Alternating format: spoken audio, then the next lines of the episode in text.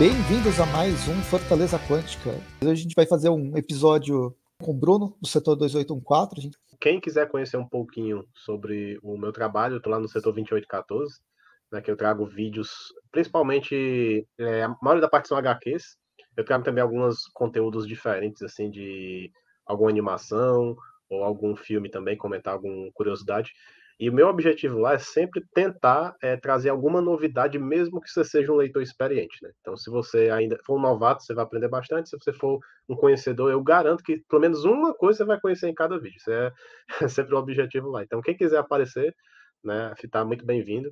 Fiz até um aí é, recente sobre colecionismo, peguei todos os cards da DC, figurinhas de chiclete e tudo mais.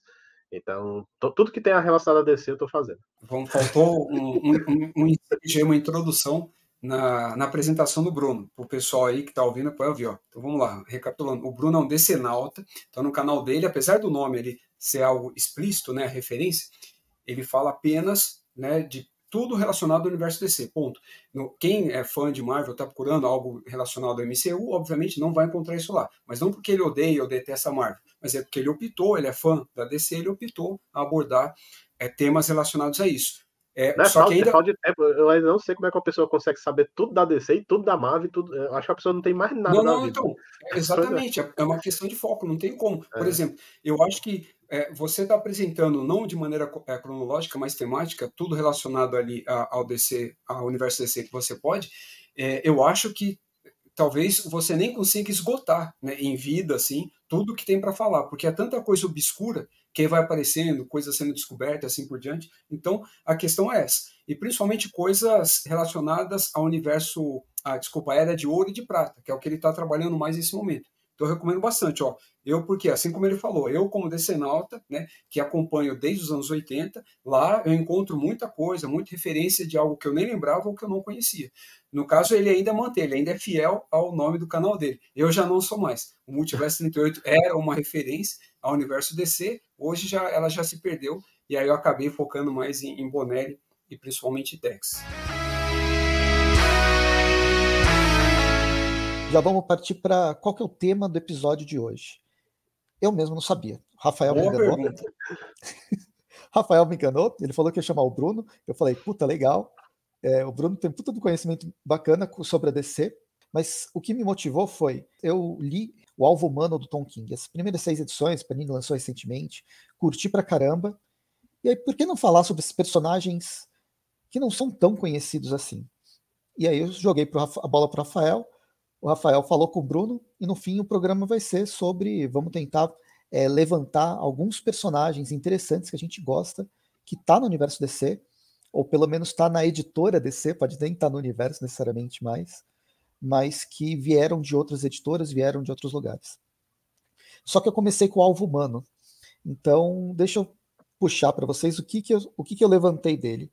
Eu li agora essa, essa minissérie do, do Tom King, ela, inclusive, ela ganhou o Eisner, mas a minha primeira lembrança com o alvo humano lá, o é Christopher Chance, ele foi no seriado em 2009, 2010 da Fox.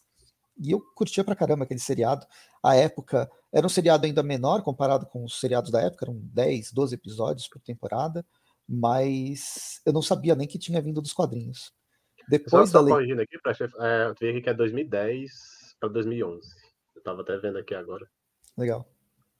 Então, 2010, 2011, o seriado. E teve outro seriado de 92 também, né?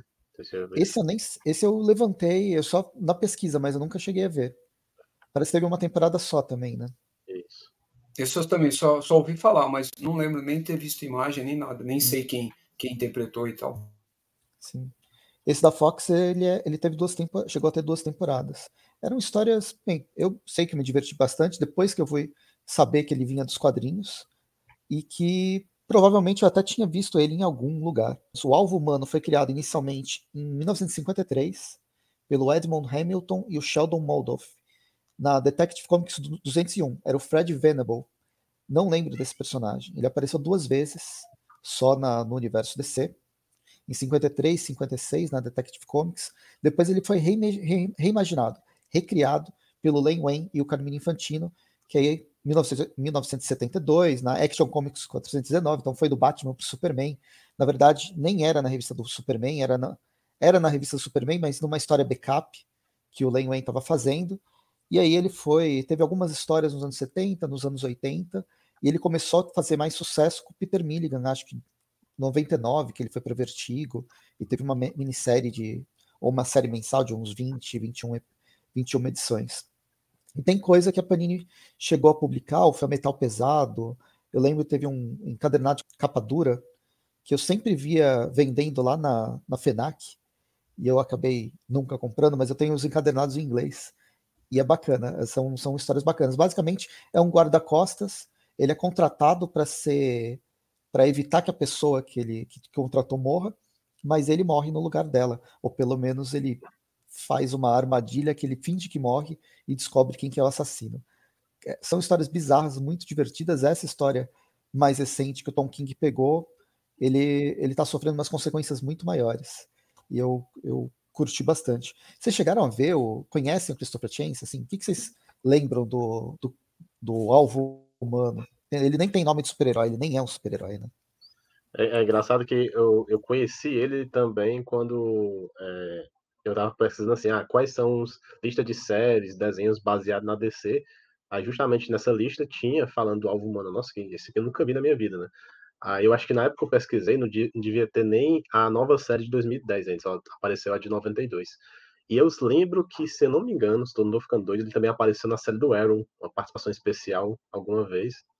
Né? Aí ele pegou e. Mas acho que foi só um episódio mesmo e, e tchau mas não, não, não deve apresentar muito do personagem, né? Então é mais um personagem obscuro, e eu até eu fui é, pegar aqui as revistas que ele, que ele tem, ele realmente apareceu na Action Comics no começo dos anos 70, de 72, 73, aí depois teve na The Brave the Bold aqui, que provavelmente era crossover com Batman, e depois disso, final dos 70 até os 80, Detective Comics e um pouquinho da revista do Batman, a revista solo, né? Provavelmente ele não teve muito crossover com outros personagens da DC, e apareceu na revista 11 da Crise, né? Aquela, deve ser só aquele quadrinho lá apareceu, né, para dizer que estava lá. Mas no pós-crise eu soube bem pouco dele. Eu acho que deve ter alguma revista própria nos anos 90 do pós-crise, se eu não me engano. Mas tirando isso, é um personagem até que merecia. É, ainda bem que voltou nessas séries, porque até um dia eles estavam conversando sobre 952, pessoal, assim, muitas pessoas odeiam o 952, né? Eu tento tirar o lado bom e o lado ruim. O 952 trouxe alguns personagens desconhecidos, trouxe de volta, né? Que, sei lá, o Ivan Party, do, teve a revista Frankenstein, teve a, aquela GI Combat que tinha morrido faz tempo. Então, tem essas coisas que voltaram. Que tinha o Soldado Desconhecido, né? Também, e... que voltou a aparecer. Exatamente, o, aquele Homem Ressurreição, não sei se ficou só como. Não sei se, se é Resurrection Man, né, no inglês. Então são coisas que, que voltaram, e ainda bem que o Alvo Humano tá, teve essa revista própria, e como o Prest falou, provavelmente recebendo prêmios, né, sobre, sobre essa revista. Eu vou, vou dar uma lida depois, até fica como indicação também para quem não conhecer. É, Brunão, eu acho que nos anos 90 ele não teve título, né? Depois da crise, ele não teve um recomeço. A revista dele foi realmente em 2003 e a outra agora em 2010. Ou seja, duas revistas antes do, dos 952, ainda no pós-crise ainda. E teve, deixa eu ver a volume 1 dele aqui, foi 99, hum. então, desculpa. Foi, foi em uhum. quatro edições 99. Ele tem essa série em quatro edições 99. 2003 teve a série do Peter Milligan, que aí teve 21 edições, que era selo Vertigo, né? Ambos selo, o selo Vertigo. Em 2010 saiu uma minissérie que era ligada ao seriado.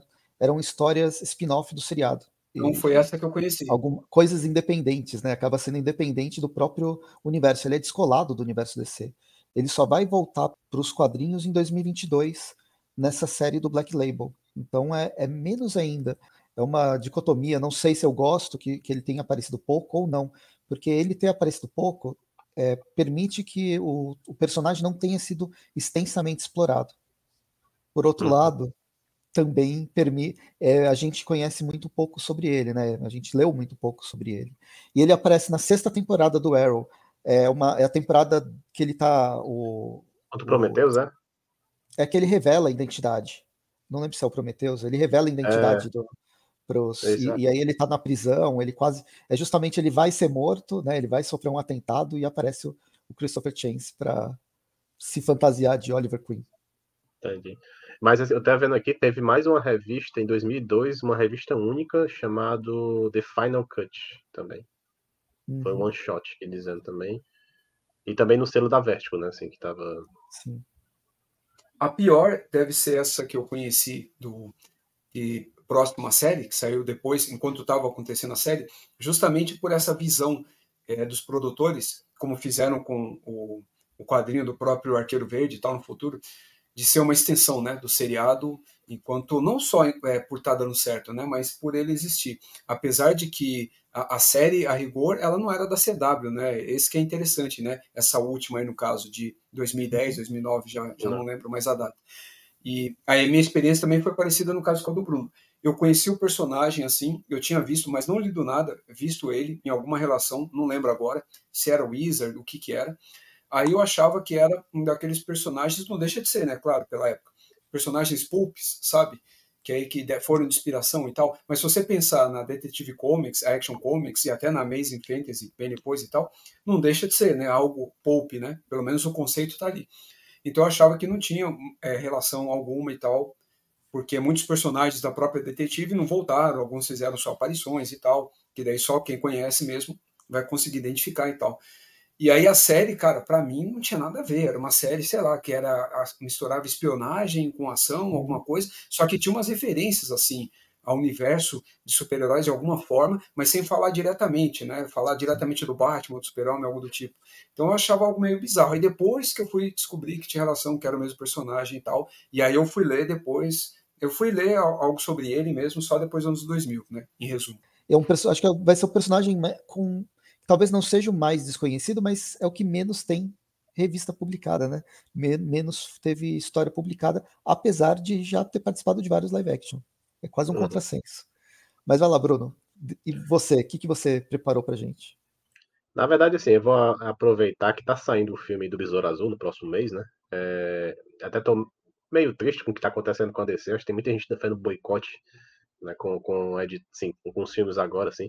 Acho que tá até esquecendo que esse filme do Besouro Azul vai cair no novo universo de James Gunn, né? Então, deveria, pelo menos o pessoal que acredita no James Gunn dar um apoio, né? Tentar ir ver. E eu acho que o, todo o filme é, ou é bom ou é, ou é bom ou é ruim, dependendo do seu gosto. Pode ser que um filme ruim seja bom para você e vice-versa. Então, eu resolvi falar um pouquinho então, do primeiro Besouro Azul, que vai estar tá, né, só como um, uma homenagem lá ao uniforme, que seria o Dan Garrett, né, que esse é um personagem que rodou em praticamente três editoras, que ele começou na editora Fox Comics, lá em 1940, e ele foi bem complicado esse começo dele, porque ele era, era basicamente uma cópia né, do, do Superman, então no começo ele não tinha poderes, né, o Besouro Azul. Aí ele, na verdade, ele começou assim, começou sendo uma cópia do Besouro Verde, que já era um personagem que já existia na época, né? Aí depois eles deram mudada, cada edição eles mudavam um pouco, né, do personagem. Aí teve uma época que ele começou a ganhar poderes, então aí ele começou a voar, ter realmente bem muita semelhança com o Superman. Ele tinha também um interesse amoroso que era a cópia da Luz, né? A Joan Mason também, até repórter e tudo mais. Ela chegou a trabalhar até no Planeta Diário também, para ver como era tudo igual. Mas essas histórias coincidência, assim, coincidência. Não, é tudo coincidência aí, né? Naquela época. E é engraçado porque esse Besouro Azul é o, o mais realmente deixado para lá, porque ele não é muito citado na cronologia, só existiu, né? O pessoal realmente deixa bem quieto. E todas as histórias é aquela história básica, né? Vai lá, enfrenta um bandido lá da época, era de ouro, né? Que ele não tinha muito é, complexidade. E daí é, a Fox Comics faliu nos anos 50 e depois alguns personagens da Fox foram adquiridos pela Charlton Comics. Então na Charlton o, esse Besouro Azul teve é, primeiro nos anos 50 algumas edições poucas, né? Acho que era uma revista eu não vou lembrar qual era antes, aí acabou essa revista, continuou com a mesma numeração com o nome de Besouro Azul, na edição 50 e alguma coisa. Aí ele teve umas 4, 5 edições, aí foi cancelado novamente, aí depois que a Charlton revitalizou esse Besouro Azul, aí teve toda uma origem mística, que ele era um arqueólogo, antes ele era um policial, detetive, né, seguindo os passos do seu pai, e depois era um arqueólogo, Dan Garrett, que aí que da DC ficou essa origem daí para frente, né, que ele vai lá, vai no Egito, acha o escaravelho, Nessa primeira época, o Escaravelho era meio que um deus egípcio, assim, que escolheu ele, né? No caso, para ser o Besouro Azul. Aí meio que deu uma possuída. Mostrava até meio que um, um deus né, estranho, assim. Ah, você vai agora, meio que hipnotiza ele. Como se fosse mais ou menos a origem do Capitão Marvel, né? Ele é tipo o Cavaleiro da Lua? tô lembrando do Cavaleiro da Lua. também, é, depois do Cavaleiro da Lua, mas ele menciona até no, no vídeo dele, né? Isso também. É, tá isso. bem parecido com a origem do Shazam, do TF Adam e tal. Exatamente. E até do Gavião, né? Mistura um pouco até com o, uma das origens do Gavião Negro também. É, toda a parte egípcia, se for ver a DC, já dá para fazer muita coisa com isso, né? Aí depois teve essa nova origem do Besouro Azul, mas do Dan Garrett não exploraram tanto, porque depois eles resolveram trocar, né? Porque era um personagem que eles não queriam fazer. Aí depois daí para frente que o Steve Dicto, que foi para Charlton, né? Não sei se ele chegou a sair da Marvel, se era exclusividade, criou vários personagens da Charlton e um deles foi o Besouro Azul Ted Cord, que aí vai estar tá também só sendo mencionado no filme. Eu acho que vai aparecer em algum momento, né? Não pode ser que não apareça nesse filme agora, mas pode ser que ele apareça realmente para depois, porque o James Gunn quer né, que tenha essa parceria do Gladiador Dourado com o Ted Cord, todo mundo só lembra de um lembrando do outro, né, para fazer.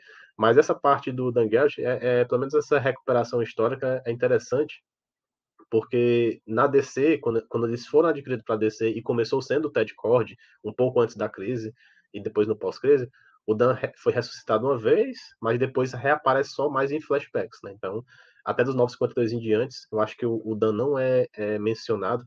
Eu lembro que o Ted também perdeu muita relevância os 952, ele foi jogado como só um estudante de, da faculdade, mas depois eles esqueceram essa parte, e a, do Rebirth para frente, do Renascimento para frente, eles começaram a dizer, não, o Ted foi Besouro Azul, agora realmente é o Jaime, né? Desde, desde que o Jaime foi Besouro Azul em diante, ele nunca deixou de ser, mas estão dando um retcon aí, dizendo que o Ted já foi antigamente, e tá aquela parceria um sendo o mentor do outro, né? Posso ler as histórias do Dan Garrett só se você for dar uma caçada na internet, que eu acho que nem para vender deve ter, né? Um, um, compilado, uma coisa desse estilo para ter. Não sei se você já tiver algum contato com eles, né? Com o Dan Garrett. Não, não. Inclusive até dessa parte que ele ganha os poderes de, do super-homem e tal. Na verdade, assim, ele ganhava os poderes de algum super-herói daquele momento que estava fazendo sucesso, estava na moda. Então ele, ele, digamos que ele era muito mais semelhante à Era de Prata, apesar de estar na Era de Ouro, porque na Era de Prata, que a cada edição, a cada ano, o próprio Superman ganhava um poder novo. Ah, agora eu posso fazer isso, ah, agora eu posso fazer aquilo, assim por diante. Então ele meio que antecipou essa parte. Então eu também não conhecia ele com. Eu lembro da parte policial e tal, essa dele super-homem aí não, e aí depois o restante sim.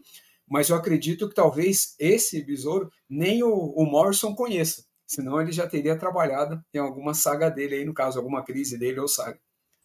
Então, mas eu lembro do Dan Garrett, hum, como você disse, Bruno, muito como uma menção durante o período pós-crise de que ele existiu, e eu não lembro se ele. Será que. Agora eu tô. A minha memória tá me, tá me enganando, mas será que ele não participou da Sociedade da Justiça? Que é, é bem. Na verdade, está tá tendo agora aquela Sociedade de Justiça Nova Era de Ouro, né? Que estão resgatando personagens. E o, o sidekick do Dan que é o Spark, ele tá. Foi resgatado. Acho que só os sidekicks foram meio que recuperados ainda também jovens, né? Então ele até fala, ah, eu sou o sidekick do, do Besouro Azul. Então, de alguma forma, ele participou nesse novo retcon. Não sei se da sociedade, mas pode ser aqueles heróis que Antigamente tinha a sociedade, tinha os sete soldados, né? Depois até fizeram o comando invencível, todo mundo. Pode ser que ele participou de algum momento do comando invencível via retcon, mas antes disso, como ele era de outra editora, né? É, não, não pen, aí, pensando como retcon, pensando como. Como retcon, eles têm que fazer isso, porque eles têm que conectar de alguma forma, né? Ele como era, ele existiu esse herói no passado, né? No universo DC, né? Uhum. Eles têm que fazer isso. E, e tem duas quebras também, né? Você tem o Dan Garrett como esses poderes místicos, que, ok, vari, era tão místico que variava de acordo com o, o vento do, o vento das vendas, mas quando muda para o Ted Cord, a coisa entra para uma tecnologia, né? Vira um personagem, ele perde o misticismo do. É que na verdade o, o, o Dan tinha o escaravelho, aí quando ele morre, né, no caso, o escaravelho também é soterrado junto com ele. Ele só pediu pro Ted, ah, continua meu legado. Aí o Ted não tinha nem, nem o escaravelho para depois que eles os caras volta, aí o Ted vai começar a usar a tecnologia dele para usar suas armas, né? Mas no começo era só na força da vontade mesmo que o Ted fazia. Não, porque eu, eu tô tentando resgatar da memória desses momentos que o, o Dan Garrett, ele é mencionado, ele é mencionado principalmente quando vem o, o novo lá, o Jaiminho, quando ele é criado e fala que esse, o escaravelho já existia, era do Dan Garrett, e tem essa, para mim, tinha essa, essa quebra muito grande, que aí você volta para um personagem que mistura é uma tecnologia alienígena, mas que te, tenta trazer o misticismo, o que seria algo místico nos anos 50, né? Pensando num caso esse besouro azul fosse de uma sociedade da justiça. é uma misturança que está vendo na minha memória. Mas só para deixar claro também, nos anos 40 e 50, não existia o besouro como artefato místico. Ele era só um símbolo que ele usava. Uhum. O que dava poderes eram as vitaminas. Ele tinha a vitamina 2X, essa vitamina dava. Por, por isso que cada hora era um poder diferente, né? Mas aí depois que eles quiseram inserir um artefato mágico nos anos 60 com a Shulk, né? Mas quando era da Fox, era só como se fosse o Besouro Verde, só um, um avatar né, que ele escolheu.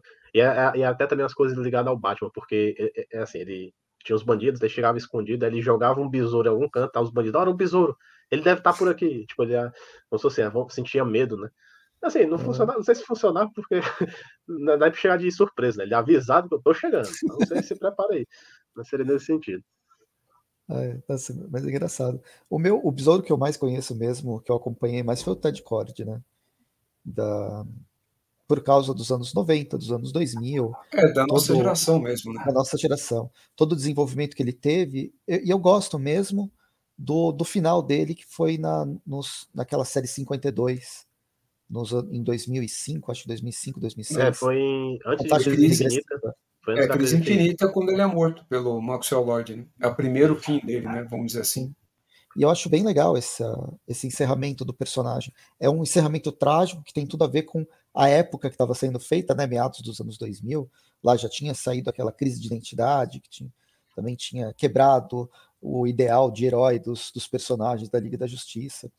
E o Ted Cod ele aparece quase como resgatando esse esse ato heróico, só que mostrando que esses não existe mais lugar para isso. Eu uhum. acho interessante o desenvolvimento que foi dado. E aí, durante a sé as séries da CW, as indústrias Cord aparecem várias vezes, e eu não entendi por que, que o Ted Cord não apareceu em nenhum momento. Eu sei que eles queriam fazer o Gladiador Dourado, desde o, desde o Smallville estão falando que vão fazer o Gladiador Dourado. Ele até apareceu no Smallville. Mas o Besouro Azul, que está sempre associado essa, a, ao Gladiador, por causa né, da, da, liguinha e tal, do, do Giffen dos anos 80, ele não aparecia. Tanto que quem foi o personagem da, das indústrias Cord era o, o Átomo, né? Ele tinha a própria, a própria indústria dele. Você Quando sabe você... dizer por que, que a indústria Cord ou ninguém apareceu?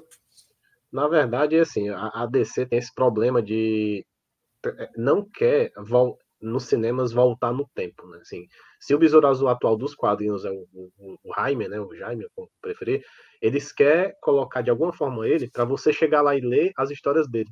Acho que eles não querem deixar o Ted, porque assim, ah, gostaram do Ted, cadê o Ted nos quadrinhos? Aí, aí talvez retroceder. Por isso até que eu acho que, o, como o filme do Batman vai vir, o Damian vai ser o Robin, que também é o atual, né? Por isso que uhum. vai ser nesse sentido. E eles sempre colocam esses easter eggs que existiu as indústrias Cord, é, no, tanto no filme do, do, do, no universo do Snyder, é mais para dizer assim, ó, existe, existe essas empresas, existe a Star Labs também, só que Sim. você não vai ver, né, de alguma forma, esses personagens. é, é, meio triste, assim, né? Agora Sim. eu tô com fé, né? Que eu, eu fiquei meio assim, porque é, seria uma oportunidade de colocar o Ted nesse filme, que é, saiu até quando tava saindo os rumores. Não sei se você chegar a assistir aquela série do Ted Lasso, a série hum. que tem na, na Apple. E, e, o ator, eu acho ele muito bom. Dizia que ele ia ser o Ted Cord, mas depois era só um rumor. Então, assim, ele nem vai estar no filme, né, aparentemente. A não ser que fizeram uma refilmagem e colocaram, mas mas, ser, mas eu acho que vai ter, de alguma forma, depois, né? Porque ele já tem uma filha, né? A Bruna Marquezine é filha dele, né?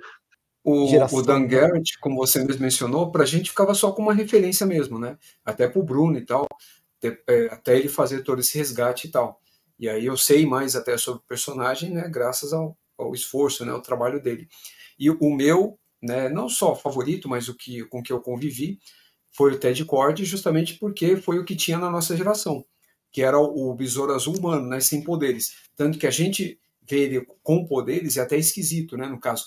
É, poderes assim, entre aspas, né? Esse primeiro aí do Grant teria poder, esse agora do Jaime em diante, né? O, é, ele estaria usando a energia, a energia, a tecnologia do escaravelho, né? Como um simbionte mesmo. Ele estaria vestindo o escaravelho e usando as habilidades que o escaravelho dá, ponto. No caso ele do Cord, não. Aço. Ele isso, virou falcão de aço. Isso, Mas eu gosto, eu não, não quer dizer que eu não goste do, do, do, Jaime atual. Eu gosto das histórias dele, eu gosto do personagem, de tudo, de tudo que ele proporciona. Mas é, pela então, nostalgia, era algo relacionado a gente, entendeu? Por isso que eu falei, a nossa geração. Tanto que quem começou a ler depois dos anos 2000 e pegou só ele e assistiu Justiça Jovem, que é quando, ou melhor, Batman Bravos Destemidos, acho que no primeiro episódio ele aparece, né? Ele começa, primeira animação onde ele aparece, e depois a Justiça Jovem, aí tem ele como o besouro. Tanto que é até estranho voltar ao Cord, alguém que não tenha poderes, ou não vista o escaravelho tecnologicamente falando, né?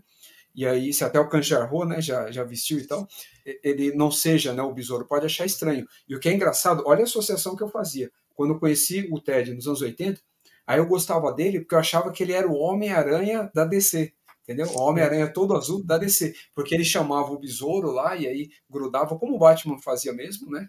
E voava, e ele também é, conseguia saltar quando ele precisava de um lugar para outro, de prédio, assim por diante. Então tinha vários elementos ali que remetia, né? Antes da fase do Dematês e tal, que é, mostrava bastante a interação dele cômica, né? Com o gladiador, gladiador dourado. Então eu gostava muito dessa veia. Ele ainda no Lendas e tal, né? Que ele chegou a aparecer também. Então é, era essa associação que eu fazia, por isso que eu gostava, porque ele era o Homem-Aranha da, da DC, eu achava muito legal. E aí depois, é, obviamente. O criador do Homem-Aranha é, é ele também, né? É, se tiver o Dítico, é por associação do Dítico, então inconscientemente, olha só, né? Inconscientemente eu fiz essa ligação e aí passei a gostar. Então é a minha experiência é, é mais essa, entendeu? Vamos lá, Rafael. Joga o seu personagem aí. Não, vamos sim, vamos sim. Mas vamos lá, vou jogar um aqui, cara, que ele é para mim extremamente nostálgico, que foi quando, é, no caso da DC, eu realmente assim tive meio que um baque, né, em termos de quadrinhos, e aí foi meio que um quadrinho de fronteira que dividia uma questão relacionada à faixa etária, né? Quando eu tive contato, falei, ô oh, caramba, né? Hoje ele seria classificado como um quadrinho para 16 mais, né? Ou a partir de 16 anos e tal. Ele não poderia ter saído uma revistinha em banca sem orientação alguma relacionada à faixa etária, que é a revista A Morte do Vigilante. Essa eu comprei na época que saiu, comprei em banca, né? E assim, na verdade, assim, não me atraiu tanto, né, pela capa e nem pelo o, o visual do personagem, pelo conteúdo, né? Eu, eu nem sabia quem ele era. Na verdade, foi mais por falta de opção. Eu por coincidência, aquele mês eu tinha tido sorte de ter conseguido as edições que eu queria em banca, geralmente da Marvel, a Super Aventuras Marvel, algo do tipo. Eu tinha sorte de ter tido já, e aí meio que sobrou essa daí, que é, era um, um baita de um calhamaço, né? Ela tinha acho que quase 300 páginas ou algo assim, né? Eu lembro que tinha mais de 200, né, se eu não me engano. Ela compilava, né, toda essa saga e tal. E aí o que me fez comprar foi folhando quem estava no meio da história, né? Quem que aparecia era o Batman. Então aí me convenceu a ler a história e tal.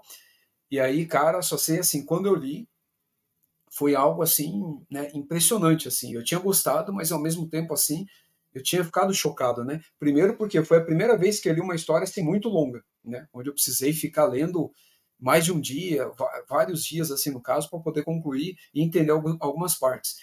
E aí depois, por quê? A história tinha cenas de nudez, né, tanto masculina, feminina, que é algo assim que não era comum, eu só tinha visto até então, acho que na Espada Selvagem de Conan, na época ali também, nos anos 80.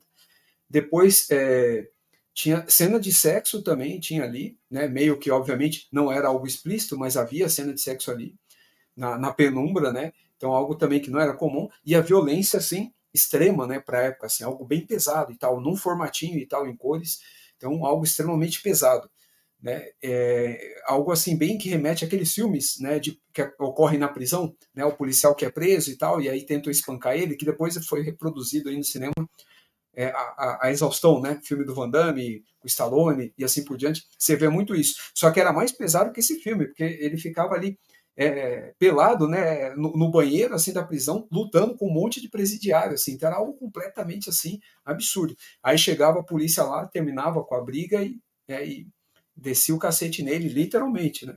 Com o cacetete. Então é algo que impressionou bastante. E aí, por ter a participação do Batman, e o Batman ali, aquele visualzão, né, anos 80, aquele visualzão com roteiro a lá é, o Alan Grant, né, aquele Batman bem, bem, bem sóbrio, né, bem sombrio, mas é, azul e cinza, impressionando, o cara, é, é, era o Batman daquela fase. Então era o Batman do Alan Grant lá, assim, bem sombrio, bem direto, assim, não conversava tanto, né? Ele tinha aquele primeiro diálogo, mas é ele que partia atacando, tanto que é ele que ataca né, o Chase e tal. E aí tem aquele confronto, mas aí era gibi de super-herói, então depois eles paravam de brigar e se uniam para resolver um caso. E aí terminava meio que tudo bem, porque o Chase fugia no final.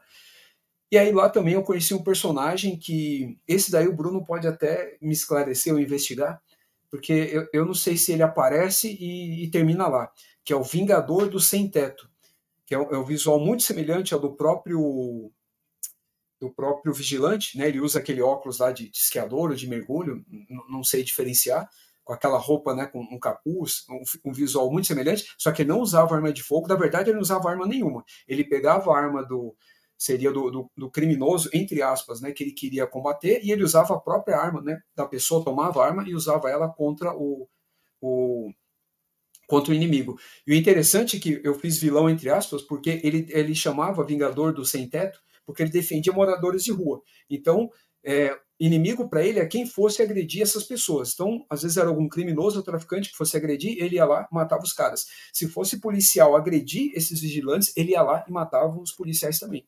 Então, eu vi ele surgindo nessa HQ e ele morre aí também. Ele meio que se tornou um tipo de aliado, né? E amigo do, do vigilante. Fora que a parceira dele também, a Espinho, não sei se o Presto lembra dela, o Bruno tá, acho que tá ligado, a Espinho, a Espinho Negro, no caso, né? Chamada de a Espinho ela também aparece, protagoniza e, e faz aquela parceria que era, era o que estava acontecendo na Marvel também, muito Demolidor e Electra. Então tinha lá Vigilante e Espinho Negro praticamente em várias edições é, atuando juntos, né, ao mesmo tempo e tal. Então algo assim, cara, me marcou demais até hoje. Nunca mais reli, né, e tal. Gosto muito. E aí depois dessa revista que eu, que eu descobri que o Vigilante existia, que aí eu fui ler uh, outras edições, né, e até a uh, a origem dele e tal, as primeiras, quando ele era um personagem diferente, mais descaracterizado. Né? Depois eu descobri que haviam, houve, houveram né, várias versões do Vigilante, inclusive até uma mulher e tal. Aí depois o vídeo, o, o Bruno chegou a fazer um vídeo também sobre a história do Vigilante, então quem tiver interesse já fica a referência aí ao canal dele também e tal. E aí é, me lembrou de bastante coisa e tal. Então, assim, para mim é muito marcante, cara, muito marcante por isso mesmo. A questão nostálgica foi quando eu diferenciei realmente assim um gibi de super-herói de outros padrão assim, né, da época. Bem, só para dar umas uns comentários históricos. Esse que o Rafael tá falando é o Adrian Chase. Presto, antes de você complementar, eu esqueci da parte do clímax, né, de mencionar. A, a, a história, assim, não, não leva esse título à toa. Você vai né, contar né? o spoiler. Ah, pô, mas, cara, o título é A Morte do Vigilante, cara. Naquele, nos anos 80 e 90 não tinha essa. Você assistiu o Dragon Ball, o, o Cavaleiro do Zodíaco, cara, a morte de tal personagem. Você assistia Tokusatsu, tinha lá, assistia Jaspion, era, episódio era a morte de Magara. Então não tinha, não tinha essa questão. Bom, mas eu não vou falar como ele morre, vai, então manda a bola, continua do Adrian Chase aí. Esse Adrian Chase é o segundo vigilante, ele foi criado pelo Wolfman e pelo Pérez para a revista dos Novos Titãs em 82 o Fábio BD, ele falou que gostava muito do primeiro Vigilante, né? Isso. O, esse é legal também, vigilante... eu muito depois, mas é legal Não, também. O primeiro Vigilante é da década de... ele é de da Action Comics 42, de 1941. Que aí ele, ele apareceu era... no desenho da Liga Sem Limites, aí a galera eu nem passou a os também. dois, eu, apesar de ter o mesmo nome, eu nem considero que são uma sequência do outro, né? Acho Sim. que são duas coisas diferentes. Sim, não, é... Eu também não colocaria. Eu tô abrindo a Wikipedia só para ver quantas quantos é, vigilantes teve com esse nome, pelo menos, né? E aí a uhum. gente tem esse Greg Saunders, que é o primeiro, que é o, o do Wester. Depois vem o Adrian Chase. Adrian Chase é o personagem que eu mais, que eu mais conheço, também li essa mesma edição. Era uma DC especial, se eu não me engano. Isso, exatamente. Era, era muito legal. Foi muito legal a história, foi muito impactante para mim. Estava lendo revistas de super-herói, estava começando a descobrir revistas de super-herói, e eu comprei isso aí no sebo. E era um, um, um encadernadinho bem, bem interessante. Teve do, do, Pacificador também, na mesma, a mesma coleção de histórias. E eram personagens diferentes, que não faziam tanto sucesso, ou que a gente nunca mais ia ouvir falar. Mas teve, eu contei aqui, ó, com o nome Vigilante, teve dois, três, quatro, cinco, seis, sete, nove personagens com o nome Vigilante ao longo da história. No, nos anos 40, nesses anos 80, depois eu lembro que teve nos, nos 952 também alguns alguns é, vigilantes e, então, e tal. Aí no caso a gente tem que tomar até no caso um certo cuidado, apesar do nome, né, tem aqueles que vestiram o manto de vigilante do Adrian Chase, por exemplo. E aí houveram, né, houve essa continuação, inclusive uma, é, uma personagem né, feminina passou a usar também. Mas aí houveram outros vigilantes também da, da própria DC e tal. Mas aí é, eu não sei se dá para a gente associar. Né? Esse, uhum. assim, do Faroeste, por ser o primeiro, é dá até para a gente fazer uma forcinha, mas era uma outra proposta e tal, e assim por uhum. diante. E quando ele vai para o desenho da liga, aí é, é mais caracterizado, porque ele é trazido por presente, ele dirigiu uma moto e tal, então ele tem o mesmo visual, mas é, é um outro personagem também, aí no caso. Mas é muito bacana, de qualquer jeito, fica aí também como referência. Só para avisar também. E ele apareceu último... no Arrow. Ele ah, é mais um que aparece no Arrow. E eu vi que o Ted Cord aparece nesse episódio do, do Smallville, do Gladiador Dourado, o Ted Cord aparece como Ted Cord. Não como Besouro, mas como Ted Cord. Porque lá o Besouro é o Jaime, né? E, e, mais uma vez a gente falou do, do alvo humano, e, e é na mesma temporada, justamente do, do, do Prometheus, né? Do Arrow, porque lá é, tem o Adrian Chase, né? Que a gente que não acaba não sendo justamente. O, todo mundo achava que ia ser o vigilante e tal, aí acaba que ele vai ser esse vilão Prometheus, né? É, tem uma referência legal. O Arrow tá aparecendo até bastante. Pode botar o título agora. As consequências de Arrow. Ou é melhor, todas as referências do universo DC a Arrow, ao seriado é. Arrow da CW. É. Realmente, ele está sendo citado o tempo todo. Que o Presto ama esse seriado, então ele procura referenciar sempre. Eu gosto do. eu gostava do também. Eu, eu tinha mencionado no meu último vídeo do. Eu tinha feito um vídeo sobre o Batman a Máscara do Fantasma, que é a primeira animação, né, uhum. né, filme animado da DC. Aí lá eu tinha até, como eu já tinha feito o vídeo do Vigilante, eu tinha até esquecido, eu fiz a lista de todos, né? Depois que tem, eu sei que um, se eu não me engano, é, ou é irmão, ou é algum parente do Adrian Chase, é alguma coisa Chase, eu acho que é irmão, talvez, não sei. Ele era bem mais violento também. Mas toda essa característica. Mesmo, Bruno. Era irmão, né? Assim, e, e, o Vigilante tem, tem que ser um personagem muito violento. Aí acho que até tem umas vezes que eles perdem na mão na história para deixar uma história realmente muito pesada. E é, depois do Adrian, nenhum fingou né, como vigilante, assim. É sempre foi alguma revista temporária, poucas edições cancelado, porque o pessoal queria de volta esse Adrian Chase, né, do, que seria todo mundo que, que, todo mundo conhece, na verdade, né. Aí, eu não vou lembrar direito se realmente resgataram esse personagem agora, realmente não lembro, mas o último vigilante que eu, que eu mencionei foi justamente que aparece no universo do Batman do Futuro, que é o neto do Joe Till, né, o Jake Till, o assassino, o cara que assassinou os pais do Batman, Aí tem o neto, que é o Jake Till. Ele mata o pai do Terry McGinnis, que é o Batman do futuro. Tipo, tem que ter essa analogia. E aí depois ele vira o vigilante lá desse universo, né? O anti-herói também. Mas dá para associar? É, seria o mesmo personagem? Eu nunca cheguei a fazer o... essa ligação. É, eu, eu, não, eu acho que não, porque é, é mais ou menos, né? Porque se o vigilante sempre foi um anti-herói. Primeiro, sim, para ser um vigilante tem que ser anti-herói. E no começo do universo é muito futurista, ele não, ele não veste a mesma roupa. Tipo, o Batman também não veste a mesma roupa, o Batman voa, né? E ele também é um vigilante, é um cara que veste uma armadura e voa também. Então, dá e não dá, vai depender da, da associação. Mas como é anti-herói. E você, você, você chegou a ler essa revista do, do Adrian Chase especificamente, Bruno?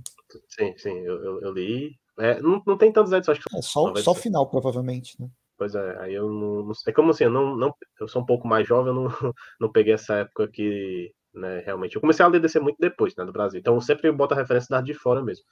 Aí, mas como o Adrian né, já deu o spoiler que ele morre, ele morre, acho que lá no final do, do run dele, né? Aí depois tem algumas trocas né, de, de personagens, aí eles cancelam a revista dele. Né? Aqui nem chega a vir para cá, assim. Depois da morte dele, eles meio que interrompem. Aqui ela, ela esse, essa continuação teria saído na DC 2000, né, que era a uhum. revista que era um mix, né, da DC que procurava publicar esses títulos assim, tanto ligado à questão relacionada à espionagem e, e algo de, de heróis urbanos, né, ou anti-heróis urbanos, né, melhor dizendo isso, era essa essa mesma capa. E aí o vai, eu não vou aguentar, vou revelar o spoiler, é que diferente dos heróis que ele morre ali em combate, ele se mata. Então foi algo assim para mim realmente assim, é, não só perturbador e um divisor de águas. Tanto que assim que eu achei até tão incrível, e na época eu dei o, o quadrinho até para minha mãe ler e tal, porque ela, ela, sempre gostou de literatura policial, eu falei e tal o que que era. Ela leu, né? Ela só conhecia o Batman, se alguma coisa ou outra. Ela leu e gostou também. Só que ela, ela achou muito violento e tal para eu, né? Para mim e tal esse tipo de leitura e tal. Mas não que ela ia me proibir ou me impedir de ler. Ela só achou que era um pouco pesado. Eu devia ter o quê? Quando saiu isso aí? Eu devia ter uns 10, 11 anos, sei lá. 92, se não me engano. Acho que é de 89 a 92. Vai, a, é... a, revista nas... saiu em 91 pela editora é, Então, ó, então, eu tinha 10 anos, cara, 10, de 10 para 11 anos quando eu li. Então, é, realmente. E aí, e me marcou muito. E aí eu nunca reli, e assim, eu lembro, é que eu reli, eu reli ela, eu reli, melhor dizendo, várias vezes. Então ficou bastante. E esse final, e como é feito, a própria arte, assim, é muito bem feita. Você não mostra assim, o cara põe e estoura a cabeça. Não, ele coloca a arma aqui, aí tem todo aquele suspense, aí ele puxa o gatilho, né, nem faz o som, aí o sangue espirra no, no óculos, no uniforme dele e tal. Então, uhum. e aí depois termina, cara, na página, acho que na mesma página, assim, dois quadrinhos, três depois, é, a história termina, cara. Então era algo assim, sem igual, cara. Realmente, assim, é um marco. E ele não ter voltado da forma tradicional que os heróis voltam também, foi algo assim também para mim que ajuda muito, né? É, mesmo que as pessoas conheçam um pouco, ajuda muito Sim. assim a manter a, essa aura, né, do personagem. Na verdade, foram seis últimas edições, da 45 a 50 que encerrou esse título. O roteiro era do Paul Kubert e os desenhos do Todd Smith e a capa era do Brian Boland. E é só. É... Eu nem lembrava disso, que a capa era do Boland. Não, só assim, queria saber a opinião de vocês, né? Porque eu sou uma pessoa que consigo ver os dois lados. Que o Vigilante apareceu na série do Pacificador. Não tem nada a ver. É o Adrian Chase, mas não tem nada a ver com esse personagem. O Pacificador também é um personagem que não tem nada a ver. Aí, como eu falo, eu entendo porque, assim, talvez se o James Gunn não tivesse mudado a personalidade deles, talvez eles nunca aparecessem num seriado, alguma coisa, né? Uhum. Mas muita gente vai pensar que eles, esses caras são isso, assim, são uns, uns comediantes, são uns caras bem assim, em palhação. Aí eu, assim, consigo entender o apelo comercial para tentar vender, mas sempre que for pegar um personagem desconhecido, que a gente gosta tanto, né? Se eles for descaracterizar, assim, fica meio sem graça. É que nem assim, por exemplo, o Homem Animal. A gente é, sabe do Homem Animal do Morrison, né? A gente meio que usa ele como referência. E ele já apareceu antes. A gente até aceita. Ah, cadê a personalidade dele de antes, do começo? Não é a mesma do, do Morrison, mas antes todos os personagens era sem personalidade. A personalidade do personagem era o poder, né? Aí o uhum. Morrison deu essa coisa. Mas aqui o Adrian Chase já tinha essa personalidade, um cara mais durão, o pacificador também já tinha, né? Anos 90, final, assim, pós-crise, né? Anos 80, 90, o pessoal já tinha essa mania de já deixar o, a pessoa com uma personalidade bem desenvolvida. Então, não sei o que é que vocês acham, assim, se gostam dessa nova versão, se preferiam o... que adaptasse mais fielmente. Bruno, a gente nem teria como criticar justamente por isso que você falou. É porque a versão que a gente gosta, né, seja da nossa época ou não, no caso do Presto seria da nossa época, ela não é a personalidade original, né? É a mesma coisa o Monstro do Pântano. Você tem lá a primeira, né? Aí depois você tem a segunda e aí você tem a terceira ali, que já é a do Alan Moore e tal, e depois outras foram surgindo, até atual, que é um, novo Monstro do Pântano e tal, pelo Run V e tal, se eu não me engano, o último run era ele que estava desenvolvendo. E aí, por exemplo, do Adrian Chase, eu gosto dessa. A que ele tinha no começo, o primeiro Vigilante, também não tem nada a ver. O questão que a gente vai citar aqui também, ele vai aparecer o primeiro, não tem nada a ver com a versão que a gente gosta, né? Isso, o pacificador também. A primeira, eu não sei se é a primeira, você que fez o vídeo, você deve lembrar. Eu não sei se ele era da Charlton já, o, o primeiro pacificador. Eu sei que a primeira, assim, era bem tosquinha. Aí eu gosto da, de quando ele era, era, da DC, que é a que eu mais gosto até hoje, que é essas até que a gente citou, né? Que o pai dele era um, um ex-militar nazista e tal, e ele ficava conversando. Ele é esquizofrênico, né? Essa é a versão que eu mais gosto. Eu detesto essa do James Gunn, assim, para mim eu acho escrota. Só que assim, a gente não tem como colocar como, como a melhor, porque a que a gente gosta também é descaracterizada, entendeu? Não é original mas é a que a gente né, preferiu. É provável que as novas gerações gostem mais dessa. Quem não lê quadrinho e viu o filme é esse pacificador. É o cara. É, é uma coisa meio trash, né? Como você falou, é comédia, né? Comédia pastelão, né? O cara bem é, ridículo, é eu, cheio de piadinha. É porque eu acho que assim, a personalidade de algum personagem é, é, ele pode até ser 100 ou ter alguma, mas ao momento que ele fizer sucesso em alguma revista, vai ser aquela, né? É por isso que a gente não vai ver o Batman ou o Superman, Mulher Maravilha mudando de personalidade né? Porque aí é que nem assim, é, a essa do pacificador teve a, a dos, em 88, se não me engano, na série dele na DC, eu acho que fez um pouquinho de sucesso, aí acho que virou aquilo lá e todo mundo achava que ele era assim, né? O Adrian Chase também, nessa primeira versão. Mas o que eu falo, o, agora o pacificador recebeu muito destaque agora no Esquadrão Suicida atual, né? Eu não cheguei ali. Eu não sei se lá ele estava parecido com o que é nos quadrinhos ou se já botaram uma versão James Gunn miada assim, né? Eu não sei, eu não sei se vocês leram essa aí. Não, não, é, não, não tinha nada a ver. Na verdade, o filme do, do Esquadrão não gosta de ninguém. O, nenhum, nenhum dos personagens ali, nem o, o Rambo, o, cara, qualquer personagem que tá ali, eu, eu acho totalmente descaracterizado. É a versão de James Gunn. E é provável que essa vai ser a dos quadrinhos futuramente, principalmente porque agora o James Gunn é quem comanda ali a, a produção, né? ele é o produtor, né? Com o maiúsculo e tal. Então, provavelmente vai ser essa versão que a gente não gosta, que vai ser oficial né? Assim como Arlequina estar no Quadrão Suicida, para mim é algo que não faz muito sentido, mesmo que ele seja um grupo composto de vilões e anti-heróis, entendeu? O Bane tá lá, eu acho mais aceitável, como ele já esteve, do que a própria Arlequina. O Bruno perguntou mais do quadrinho, dos quadrinhos do, do Esquadrão Suicida que saíram recentemente. Eu não li, eu tenho muita preguiça de ler Esquadrão Suicida desde os 952. Eu tentei e abandonei, é, é assim, é, de verdade. Os, a Arle, mesmo a Arlequina é uma personagem que eu gosto em alguns momentos pontuais, mas o que, todo, o que transformaram ela eu não consigo acompanhar como quadrinho. Porém, na parte cinematográfica, eu gosto. Eu gosto do desse Esquadrão Suicida, do segundo Esquadrão Suicida, essa uhum. adaptação mais é, comédia trash do, dos personagens e até do seriado.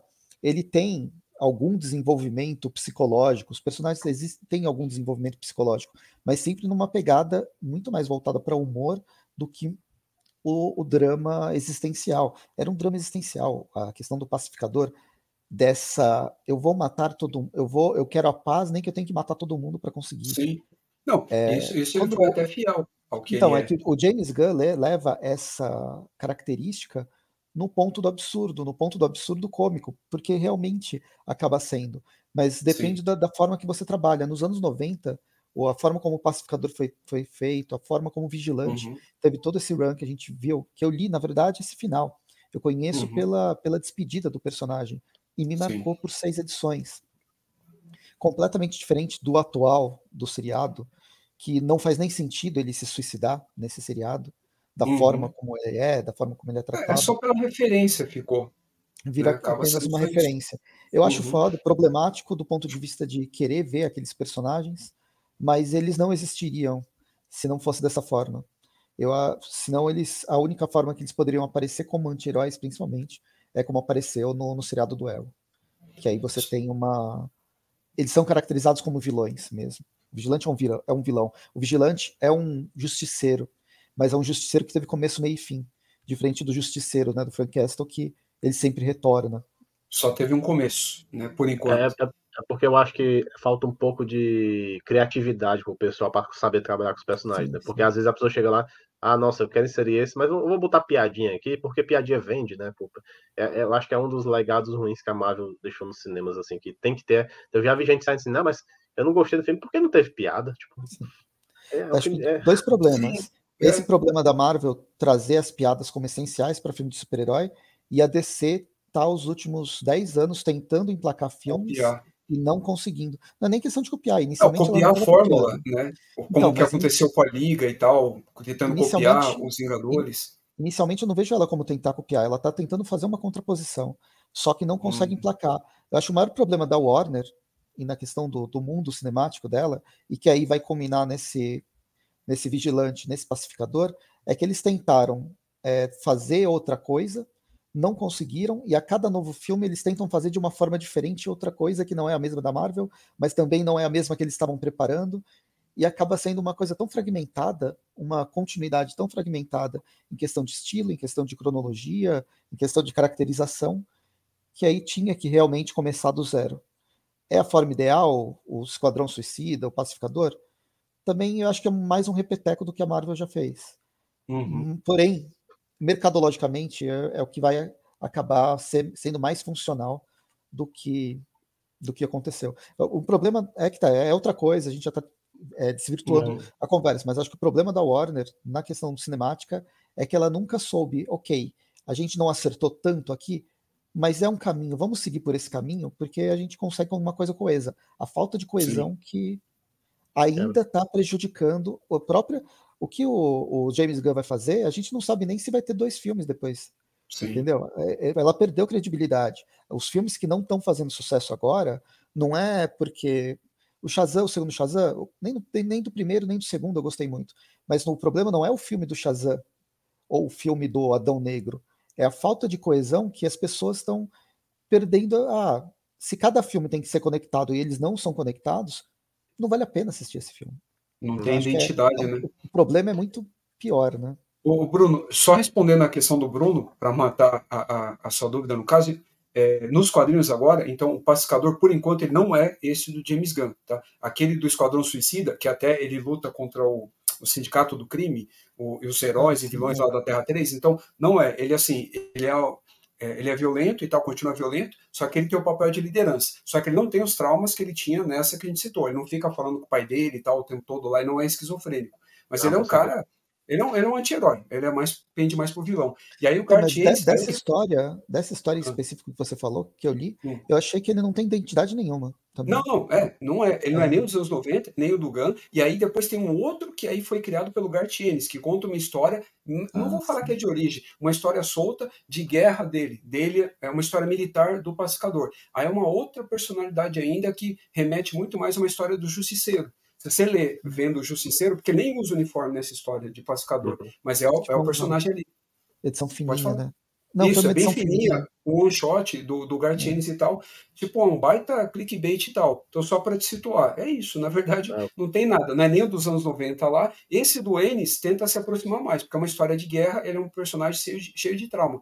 Mas é igual o que ele faz com o Justiceiro. Aí cai no problema que o Press falou. A DC tenta usar a própria Marvel, ou no cinema, nos quadrinhos, como base para poder construir alguma coisa. Quem que é o pacificador, então, já que a gente falou tanto dele? O personagem chama Christopher Smith. Ele foi criado para Fighting Five, uma revista da, Cal da Charlton, na Fighting Five número 40, em novembro de 66, pelo Joey Dill e o Pat Boyette.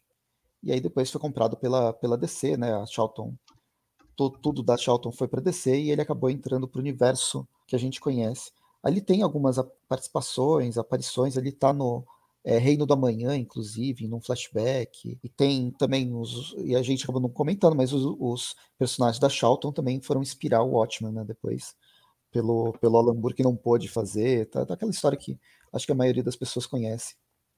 Olha, eu não quero de novo fazer propaganda, não, mas eu, é, eu tô, justamente terminei uma pauta hoje falando do. Como foi esse começo do Watchmen do Alan Moore onde ele se inspirou, porque tem uma coisa secreta aí que o pessoal só tá olhando pro Dachalto, mas ele ia fazer uma coisa antes do Dachalto que foi barrada também. Só pra...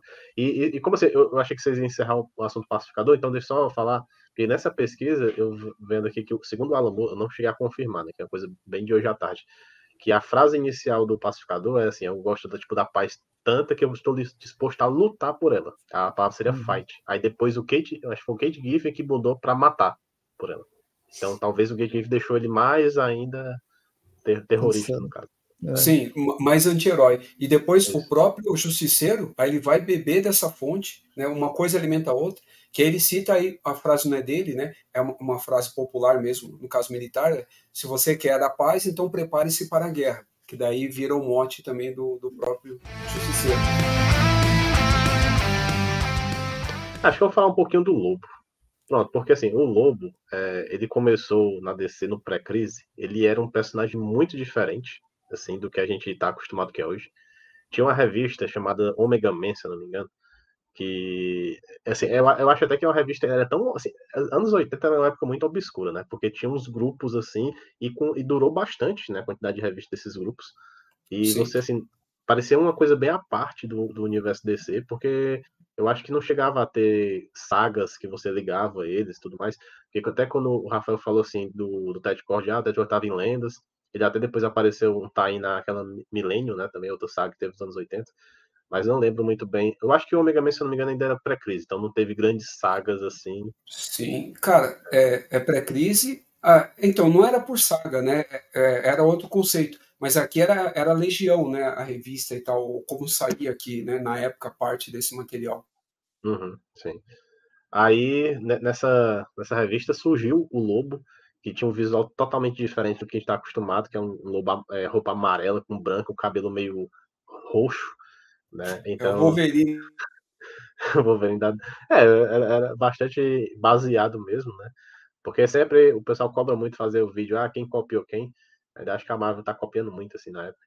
E sendo que o Wolverine é uma cópia de, de outro personagem da Legião Super-Heróis, mas, mas beleza. Mas acho que sempre assim, vai ter aquela cópia do sucesso, né? Quem tá fazendo sucesso, vamos dar uma copiadazinha aqui. E o Lobo, cara, o, ele é um personagem que teve poucas edições no pré-crise e depois foi bastante reformulado, né, para virar esse Brucutu que a gente conhece, né, que, que fez sucesso. Eu acho que muitos que não chegaram talvez a ler o Lobo tiveram primeiro contato no desenho da Liga, naquele episódio até que o Superman morre lá, né, que ele vai para um futuro distópico que o Homem Brinquedo solta um raio. Eu acho que é o primeiro contato, Bruno, foi no. Ele aparece no, no desenho do Superman, Isso, Animated Series. Verdade, verdade. Eu não lembro o que, é que ele faz lá com o Superman, é verdade, né, nesse, nesse desenho, É tanto que quando ele chega no, na episódio da Liga, ele quer tomar o lugar do Superman na Liga, né? Porque ele já tem esse contato com ele mesmo, né? É isso. E, e o Lobo, assim, ele teve as histórias clássicas lá dele com o Papai Noel, com o Coelho da Páscoa, e que viraram meio que o padrão, né? E muita gente cobra, né? Que ele esteja nos cinemas, ah, vai ser o Jason Momoa, queria que fosse um personagem bem assim. E eu queria até saber de vocês, se vocês têm alguma história preferida do Lobo, porque eu gosto muito de citar essas, esses clássicos, né? Que até saiu uma graphic novel pela Panini do Lobo aqui, mas eu acho que foi uma das poucas. Eu não lembro se saiu a revista dele na Igomos, né? Não cheguei a acompanhar a Igomos até um certo ponto. Acho que chegou depois... a sair uma ou duas, ou um cadernadão ou, ou duas edições.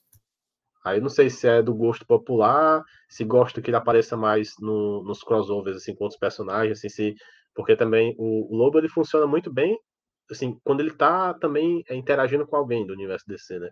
Eu não sei se o pessoal curte tanto ver o Lobo, ele só fazendo alguma missão de algum resgate, tipo, algum, ele é um mercenário, né? Fazer alguma coisa com personagens desconhecidos. Isso é uma coisa que eu fico até é, me perguntando se ele funcionaria. Então, o, o e, e, assim, e uma coisa que eu não, eu, eu, meio que parei de ler um pouco a DC dos 952, aí chega aquela parte de criticar, né? Porque teve um outro lobo no 952 que eu nem sei o que aconteceu com aquele cara, que assim, depois de dizer que o lobo que a gente conhece não é o verdadeiro lobo. Esse cara novato que era, aí ele tava, tinha que tomar o lugar dele, mas depois eu acho que deram, esqueceram para lá. E é tanto que tem uma, eu não eu esqueci o nome dela agora também, uma lobo mulherzinha, lobo mulher, no caso, uma garota, lá no, no Justiça Jovem, se eu não me engano. Vocês leram essa parte? O que vocês conseguem acrescentar quanto a isso? O Lobo ele, ele foi criado pelo Kit, Kit Giffen isso. e o Roger Slifer é que o Kit Giffen eu vejo ele como comédia, e o Lobo inicialmente ele não é tão de humor quando ele tá no, no, no Legião, no, no, Rebels lá no. É, é mais ou menos, não é o mesmo tipo de humor, mas a gente chega lá, continue. Bem, só para dar uma contextualizada, quem não conhece o Lobo, ele é um, um cara alieni, é um alienígena que é. Ah, ele cruza o, o né? espaço. Né? É, um é o último dos Kizarianos, exatamente, é, uma raça antes, de imortais é, ele não tinha. Até que ele matou todos os imortais, só sobrou ele e virou o último Kizariano. Ele ficou muito bravo, porque ele, ele quer ser mal. É mal, mais mal que o pica-pau, e todo mundo era bonzinho. Então ele começou a matar todos os bonzinhos, só sobrou ele. Ele tem poder, é, ele tinha um poder bizarro que a. Então, a raça não era de imortal. Existe a história que ele vai para o céu, e aí ele é expulso do céu, depois ele é expulso do inferno, aí ele ganha imortalidade, porque ninguém aguentava ele em nenhuma das duas chato, partes. Né? de tão chato, de tão insuportável.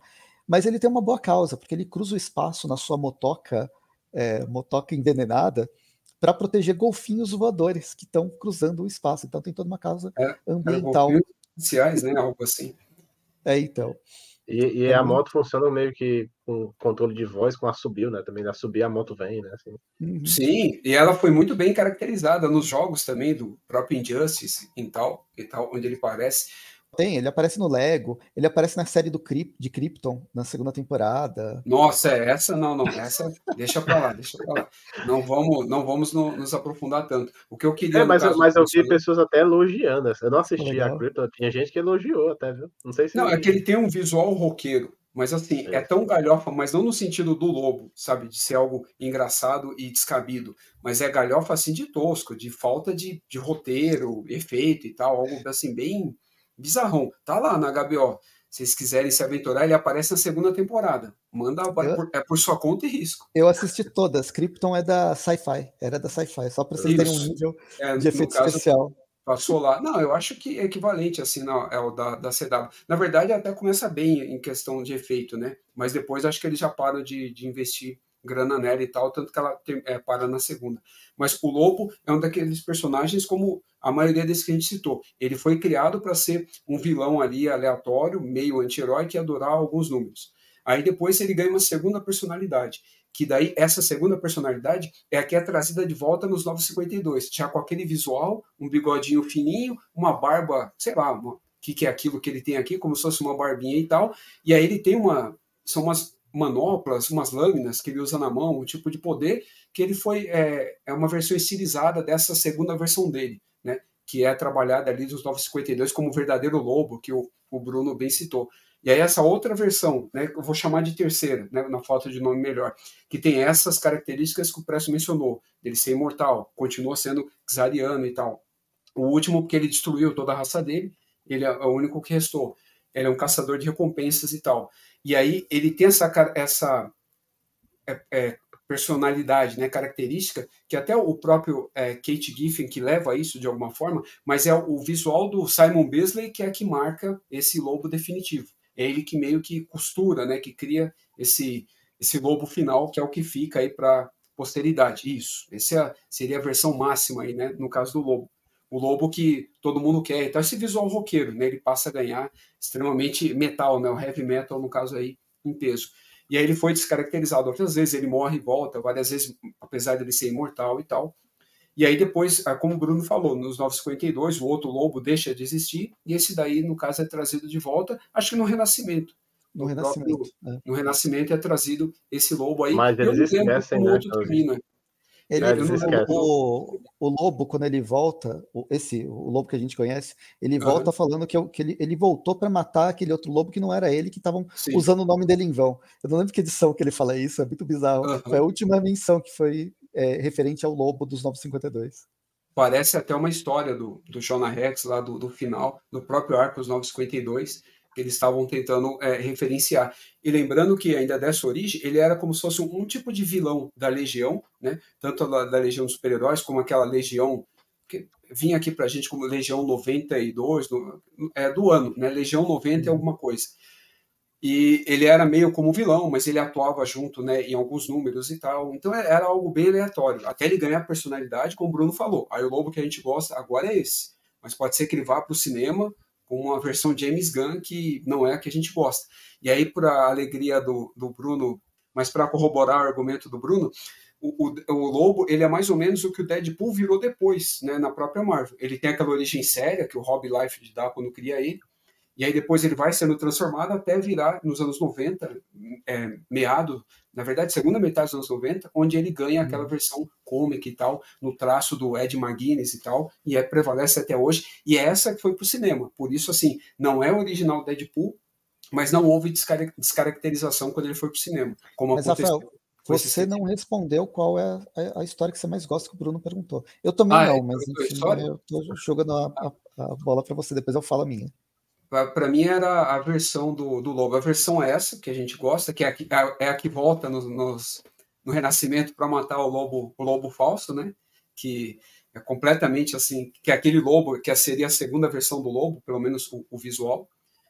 Cara, a história eu fico em dúvida, viu? Eu gosto dessas galhofas, né? Eu, eu, gosto dele no inferno, né? Que é quando ele morre. Gosto do Lobocop, que é muito, muito galhofa. Nossa, muito, não é boa? Do, é, roubou a sua, roubou a dele. Então, cara, aí é.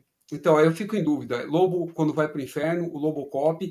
Alguns crossovers eu gosto também. Ah, aquela com o Juiz Dredd tinha tudo para ser assim, animal, mas é bem fraquinho, então não Tem acho. Tem uma com máscara que ele fez. Então, essa eu não lembro se eu li, cara. Essa eu acho que eu não li, porque eu não, eu não tô lembrado de nada. Mas acho que uhum. até então estão essas, assim. Aí ele passeia por outras editoras. É, a editora Brainstorm que publicou aqui no final dos anos 90, uns 10, 12 números da edição mensal, que inclusive é na mesma época que ela estava publicando Hitman. Também é outro personagem que eu gosto pra caramba. E que, só que esse é mais, mais recente, se for ver. E quando a gente estava falando aqui, é, eu fui até pesquisar, porque assim, eu lembro que o Lobo é, é que não o Superman, é o último filho de Krypton, mas não é o último, não. Aí eu sei que apareceu algumas versões, eu fui só pesquisar aqui. Tem o Lobo, né, que era um garotinho que apareceu até na, com Justiça Jovem, ele é um clone adolescente do Lobo. Então ele continua sendo. E a que tá no Jovens Titãs, que é a versão mulher, ela é meia cesa, é, cesariana, né? Acho que é, é cesariana. Uhum. Meia cesariana, porque ela é filha do lobo com alguém. Eu não sei qual é, quem é a mãe dela. Então, ainda assim, o lobo é o último da espécie, então teve um clone e teve uma filha. E, e o nome dela é Crush. Eu não, não tô lembrando dela ah, direito. Eu lembro do. Eu lembro do visual, mas eu nem lembro das é. histórias que ela aparece, mas o visual dela eu lembro. Eu lembro do Mini Lobo porque, bem, Justiça Jovem eu, eu gosto pra caramba, né? O Young Justice. Mas ela não foi quase publicada aqui no Brasil. E o, o Lobinho, chamavam ele de Lobinho, ele aparece no naquela saga do Imperium, que é logo quando a Panini tá, a, a Abril tá perdendo os direitos da, da, da, DC e vai para Panini, mas é a última saga que aparece, acho que é justamente a morte do Lobinho. E aí foi o único momento que eu fui, poxa, até um lobo miniatura e não tem mais. E morreu.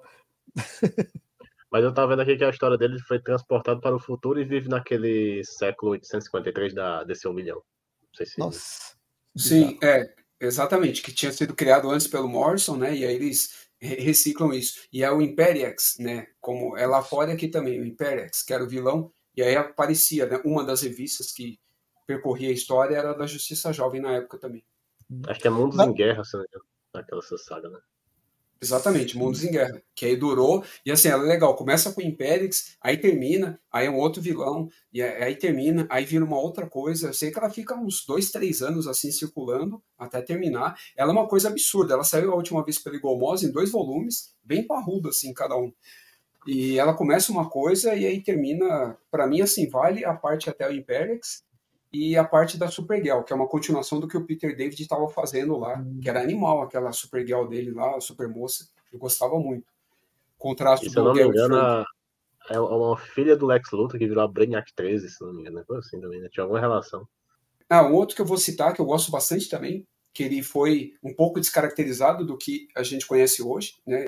Hoje ele tem uma marca registrada e tal, que é o Capitão Átomo. Ele tinha um visual completamente assim, o primeiro, né? Aleatório e bizarro, mas assim, faz sentido com o poder dele. Tem alguma relação, né? Justamente essa aleatoriedade e tal. Dá para explicar.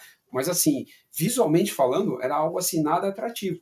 Só que isso pode ser algo até positivo, porque a, a DC nessa época explorava muito esse universo sci-fi, né? E que me agradava bastante. Talvez que é por isso que nós aqui, né, sejamos bastante fãs, tanto da parte assim da Legião, da, da, da, parte dos coloanos, né, do, do, Brainiac, né, que eu gosto bastante, o Brainiac 5, que eu até estou usando o apelido dele aqui, o, o né, que é o vilão, acho que o que eu mais gosto da DC, no caso até hoje, e o cara foi completamente esquecido, assim, apagado. Eu sei que ele existe ainda, né, mas ele até chegou a aparecer depois em 952, Renascimento, mas ele é completamente esquecido e tal.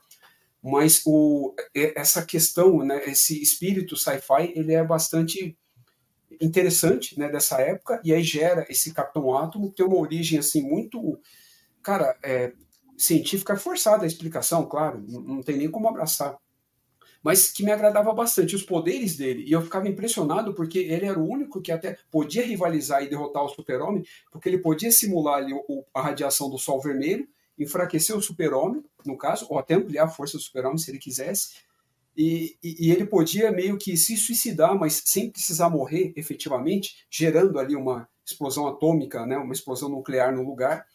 E, e era algo assim, para mim, eu falava, caramba, meu, tipo, né, acima desse personagem assim, não tem como. Tanto que quando o Apocalipse veio nos anos 90, o Doomsday aí no caso, para matar o Super-Homem, para mim o, o Capitão Átomo seria o suficiente para parar. E aí a, a, mitologia dele não para por aí, né? Depois da aquisição lá pela da, da Top Call, né, de parte da Image ali pela DC, ele acaba indo para o universo também, aí muda o visual, há um crossover, né? Ele, é ele que protagoniza aquela Inimigos Públicos, que aqui virou animação, só que sem a, o Capitão Atom aparece, mas lá na, no quadrinho ele tem um protagonismo maior, ele vai para o universo da Image, conhece os Cats, né? Tem um confronto ali também com isso. O que eu estou mencionando que é aleatório é o segundo, que ele é todo, parece um retalho, né? Um, Parece o retalho da, da DC mesmo, o vilão, no caso, retalho. Ele tem uma roupa, cada, tipo, a manga da, da, da camisa é de uma cor, de, do braço esquerdo é diferente da do direito, a da perna é de uma cor e assim por diante, que seria o segundo. O que convencionou para a gente é o prateado, né? Todo prateado com a bota azul, luva vermelha e o, e o logo vermelho. Que parece então, meio que um traje de contenção, né? Para não explodir, né? É, ele virou isso. A explicação para essa versão seria isso mesmo. Né? Mesmo que a segunda já levava a crer um pouco, mas ele ainda tinha o tom de pele normal e tal, não era essa versão. Mas eu sempre gostei bastante dele. Eu acho que junto do Shazam e do Super-Homem, ele é do, dos grandes, é, não é pilares, não é essa palavra que eu queria usar, mas... Ele é um é, análise na Terra 4. É, né, Terra... é, seria que faria frente a esses personagens se fosse necessário e tal. E ele tem aquela coisa dele ser muito ligado ao governo, né? Tipo, é, se ele puder escolher entre os super-heróis e o governo dos Estados Unidos, ele vai ficar do lado do governo dos Estados Unidos. Né? É um tipo de personalidade que também, é, para a alegria do Bruno, foi copiado depois pela Marvel para a construção do agente americano, né? Que também já foi o Capitão América e tal, o, o John Walker. Ele teve Mas também é no desenho da Liga, nessa parte, lembra? Ele hum. chegar a, a, a, a, né? é. Não, é, era animal. Então, como vocês falaram, aquele desenho é uma referência e ele retoma várias coisas que aconteceram ali nos próprios anos 80 e 90. Eu não gosto muito do Capitão Átomo. Oh, preguiça, preguiça dele, nossa. Mas enfim, ele foi criado na Space Adventure número 33, em 60, pelo Olha Joy o título, que animal, cara. Olha o nome, mais sci-fi Joy Chill e o Jill e o Steve Ditko, isso na Charlton Comics, né? Era oh, chamado de Alan Allen Adam. Depois o Nathaniel que a gente conhece, ele já é a versão da, da DC na Capitão Átomo volume 3, número 1, em março de 87. Março de 87 já deve ser é pós-crise, né? Isso aqui. Uhum. Com Carrie Bates e Pat Broderick. E eu não sei, eu não curto muito ele, não. Eu sei que ele. Eu, eu, vi, eu li muito pouco, na verdade, do personagem. As, esse pós-crise ele estava na Liga da Justiça fizeram umas cagadas homéricas naquela Armagedon 2001, transformaram ele Sim. numa coisa que não era para ser só porque descobriram o plot antes do, antes do tempo. Peraí, Mas... peraí. Como assim? Transformaram ele em quê? Você não está confundindo, não? Não, ele, ele, se, ele foi transformado no monarca, não foi? Não, não, esse é o Rapina. Ele, ele você está é... confundindo com o Rapina. Ele ia ser o monarca, mas aí transformaram o, transformou o Rapina no monarca. Ah, Acho tá, não, essa. sim Essa o Tempos voltou e ele ficava investigando. Sim, ele chegou a suspeitar do, do Capitão Átomo. Sim, não, beleza. Mas eu tenho preguiça do, do Capitão Átomo, só sei disso. Ô, louco. E depois ele foi o Dr. Manhattan. Do Alan Moore, ele foi o. Então, pois é, cara. Ele Manhattan. é o Dr. Manhattan. Quer dizer, você, né? O Bruno que vai confirmar isso. Mas, pô, o cara é o Dr. Manhattan, meu. Que isso? Aqui é mais o quê? É que, Mata na verdade, assim, meu, meu, primeiro contato com ele foi no Reino do Amanhã, que é justamente o que o Rafael falou, a ameaça, né? Ele levou um corte numa batalha lá contra o Magog e explodiu metade do Kansas, né? Aí você vê que como, como é poderoso e como pode ser uma arma para a própria sociedade se né, for ferido realmente. Então, aí depois esse contato com o desenho da Liga, né? Mas essa parte aí do, do, do Dr. Manhattan é tanto que o Morrison na, na nova Terra 4, né, pós 952, ele virou, né? O Capitão Atom é, é um novo Dr. Manhattan lá nessa nova versão. Você até for pegar o guia lá, então dei aquela revista. Eu não, eu não, gosto muito daquela, acho que é a Pax Americana, a revista que, que uhum. trata sobre esses personagens. Sim. eu acho a revista assim que é, é, toda essa parte de multiversity, né? Que é, é simplório, multi... né? Ficou simplório. Ele, ele fez, assim, mas não. Ele, ele, você vê os personagens, mas não explora muito. Assim, há muita gente, quando leu, ah, não, ele. Mas tá vendo os quadrinhos lá, tá o mesmo quadrinho do ótimo, aqueles vários quadradinhos, é, é, fazendo toda aquela menção, assim. Mas no final a história em si eu não, não, não curti tanto. Mas ele virou, né? Virou um novo Dr. Manhattan nesse universo novo. No, no, anterior. Eu lembro que quando ele faz em crise final, é, aparece todas as contrapartes do Superman e ele aparece lá também, né? A versão dele. Quando lá Como já seria parte, né? contraparte, que já seria do multiverso pós-crise infinita, né? Então já é um, uma versão diferente do pré-crise, né? Aquele uhum. multiverso lá do, do pós-crise infinita, e agora tem essa nova versão, que é a que o Morris aproveitou, né? E eu acho até que quando o Alamo viu a entrevista aqui ele falando, que ele queria, né, pegar os personagens da Shalta, mas meio que deu, ainda bem que não pegou por conta justamente do Capitão Ato, porque ele seria ameaça nuclear, né, daquela história. Mas com a transformação para um outro personagem, ele pôde pirar em tudo, né? Porque o Dr. Manhattan é um cara que tem teletransporte, o cara pode criar vida, pode, sei lá, enxergar o futuro, né? É um, Sim, morar em Marte. É, praticamente impossível, né? Assim, de, de, de se combater, né? Aí tem. Assim, eu prefiro muito mais o Dr. Manhattan do que o Capitão Átomo. A gente vê, ah, tem uma versão muito mais poderosa dele, né? Assim. Sim. Aí por é, isso que. É, tô vendo que vocês estão aqui para me contrariar. Vou ter que derrubar os não, dois não, da live não, no canal do Cast. Não, não, mas na verdade eu, eu prefiro o Dr. Manhattan. Não quer dizer que eu não goste, certo? Só pra avisar. Não, tô brincando. Não, você eu... é convidado, você pode não gostar, Bruno. Fique à vontade. não, mas é, é porque eu desconheço muito das histórias dele. É um personagem também que eu preciso pesquisar um pouco para entender melhor, né? Do pouco que eu vi, eu gostei, né? Aquela parte justamente de ele deixar de ser o herói do povo para servir o governo. Isso que é, é, é, bem forte, né? Isso aí. E é, pode até ser plot de, de histórias, né? É, quem são os heróis? Você tinha chegado a fazer um, especial sobre ele ou não? Só não, ainda não. no meio? Só mencionei, mas tá, tá, na lista, assim, né? Que eu quero fazer. Porque assim, esse, esse ano de 2023 tá fazendo 40 anos da aquisição da, da Shalto pela DC, né? Foi em 83. Sim. Aí eu preciso fazer mais DLC. Eu, eu queria fazer do Pacificador e queria fazer dele, né? A da Sombra da Noite, eu, eu acho que nem o, o próprio Alamovic nem gosta muito da personagem, ele, tipo, eu não sei, porque depois até ela fica no Esquadrão Suicida no pós-crise também, né? Aí eu não sei se valeria muito a pena dela, mas a gente faz depois. Mas o Capitão Atom eu acho que vale, porque ele é uma história meio confusa, né? Porque eu acho que muita gente leu, mas essa parte da Shout ficou meio esquecida, né? pessoal, justamente, o... quem falou até nos comentários, né? O pessoal leu essa fase do Carrie Bates aí. Isso, exatamente. O... Que, é, que é o que a, a maioria das pessoas vai conhecer. Quando você, então, é, fizer o programa, Aí você provavelmente vai mostrar essa versão que o Presto mostrou, né, que seria a uhum. primeira, aí a segunda, que é a que faz parte da crise, e aí essa atual, não é atual, a atual seria a que o Bruno mencionou, que seria a versão do Dr. Manhattan, aí, né, de outro universo. Não, é, é, que, é, que, tem dois, né? Tem a do universo principal ainda, que eu uhum. acho que continua sendo a parte Sim prateada, né? E tem a Isso, mudou um pouco o visual. Acho que harmonizaram mais as cores aí, bota e luva. Só que ele lembra mais o primeiro agora. Só que em vez de ser dourado, ele é mais prateado, só que ficou mais semelhante. O segundo, que você vai poder explorar mais, que ele tem um visual mais caótico, mas aí existe uma explicação dos ele próprios elementos atômicos dele ser daquela forma, cada parte de uma cor e tal, entendeu? Tem, assim como depois, é, aí agora não estou falando que é copy, né? Brincadeira, crítica nada o Doutor Espectro da Marvel, não sei se vocês lembram visualmente dele. Tem o original, que ele é todo colorido, é o que tem o poder nos cristais lá. É, uhum. Ele é baseado em cristais. É do Esquadrão Supremo.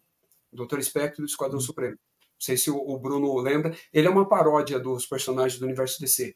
Tem aquela, o Esquadrão Supremo do. Não é do Miller, de quem que é mesmo o, a versão mais é, conhecida hoje, que não é a canônica, mas a, a que ficou popular, é, ele, é ele, é, ele tem uma outra aparência nessa, e aí a tradicional dele que é todo colorido, que existe uma explicação justamente devido ao próprio espectro do, do cristal que ele usa, por isso do nome e tal. E aí do Capitão Átomo também tem algo semelhante, só que do Capitão Átomo é anterior e tal, né, a, a explicação e tal, dele ser daquela forma. Né, mas você vai gostar, cara. Eu acho que estudando a origem, você vai ver toda a trajetória dele e com o espírito daquela ficção científica, ele pega todo é, essa parte, ele representa muito bem essa parte sci-fi que, que, começou, que está ali no berço, né, tanto da Timely quanto da National, e foi seguindo até os dias atuais. Por isso que eu gosto bastante dele. Uhum. Mas é isso. É, é, que, assim, a, talvez a minha crítica não seja o personagem, sim a própria DC, né? Porque, como ele é um personagem muito forte, né, não faz sentido ele estar tá esquecido até nas grandes sagas, né? Que acontece, uhum. assim, ah, tem a grande saga, tá a Liga da Justiça, às vezes tem personagens que tipo, nem merecia tanto destaque, tá tendo, e ele é um personagem forte que está sendo esquecido. Então, deveria aparecer mais. Né? O, o Fábio ele citou aqui, é a do Straczynski, né? O, o Presto vai lembrar, com a arte do Gary Frank. Isso, essa é a reformulação, que a pessoa mais conhece e tal, que é até um quadrinho mais adulto, que é muito bom, recomendo bastante. Né? O Poder Supremo, que é a primeira série, e depois o Esquadrão Supremo. E aí, inclusive, até o Falcão Negro desse universo, ele passa aí para o universo regular e meio que fica canônico por um tempo, no lugar do Falcão Negro tradicional, que seria uma cópia do Batman ou do Coruja ali, no caso da DC, Bruno. Mas é isso uhum. mesmo, só para relembrar. Valeu, Tô vendo pai. aqui que a, a, a, versão 2005 dele é dourada, né? acho que foi deve ser das, das últimas do pós-crise. Aí teve Essa é resultado mais... do, do crossover da, com os personagens da Image. Quando ele, por exemplo, vai para o universo da Image, já é, de posse da DC, aí ele, tem, ele muda a aparência. Aí ele tem alteração nos poderes né, e também na aparência. Ele fica dourado e todo riscado em vermelho, né? Ficam, são outros detalhes. E aí, quando ele volta para o nosso universo, ele volta com um visual tradicional mais modificado. E aí depois volta o, o tradicional de sempre de novo. E acho que a última revista dele é, é, em 2017, que é a queda e ascensão do Capitão Atom, que ele tá prateado de novo. Né, assim. É, já é uhum. Renascimento para frente, mas é minissérie. Aí eu não sei se como é que tá a cronologia quanto a isso. Se é uma coisa bem separada, bem à parte, né? acho que não deve envolver ninguém, só ele mesmo. É, eu também não sei dizer, porque o material mais atual dele eu não cheguei, eu não tô lendo mais né, o que tá saindo lá fora e tal. Eu não cheguei a acompanhar. Mas o Paulo, ele fez um comentário até legal, ele falou que é um dos esses heróis, personagens atômicos, né? Assim como o nuclear e o átomo original, né? Que aqui é o Electro e tal. É, cara, assim, vale muito a pena. Quando você pega toda a trajetória, né, você aprende a gostar mesmo, né, por toda a trajetória do personagem em si. Não pelo que ele representa ali, o governo é, estadunidense e tal. Não é isso. Né? Ele é tipo um Capitão América nessa parte com superpoder. Mas a questão dos poderes e toda a trajetória dele que é, que é interessante. Acho que você vai gostar de fazer esse, esse programa.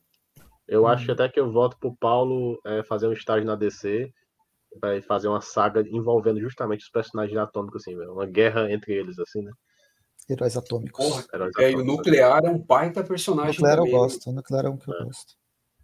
É, só, só uma coisa meio off, né, que a gente comentou lá no começo, é, saiu há quatro horas atrás aqui a lista dos ganhadores do Eisner, a DC fez a rapa, e tá aí, né, o, o Alvo Humano ganhou, né, como, ah, levou? Levou Boa. como melhor minissérie. Ah, minissérie, eu achei que ia levar na, nas cores, que ele concorria em várias categorias, incluindo o roteiro é... É uma série que vale a pena, vale a pena ler, se tiver oportunidade, ir atrás, de alguma forma, seja ela qual for. Bem, vou fechar então com o último personagem, acho que não pode deixar ele de lado, que é o Questão. Eu coloquei ele na capa, é um personagem pré-DC, ele foi criado, é, a, e aí tem umas coisas bizarras, ele é do Steve Ditko, mais uma vez, acho que a gente está fazendo um programa do Steve Ditko, mas ele foi criado pelo... Crise nos infinitos temas, né? É, então. Não, a gente, a, a cada, a gente foi migrando de tema ao longo da live. Ele foi criado, a primeira aparição dele foi na revista do Besouro Azul, volume 4, número 1, em junho de 67. Então é uma bizarrice total.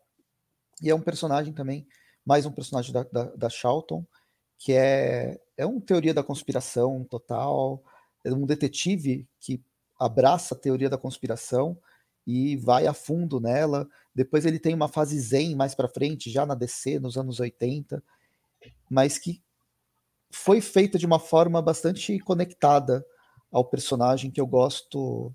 Eu gosto bastante dele, mesmo da fase da René Montoya. A René Montoya, como, como é, questão, também funciona muito bem.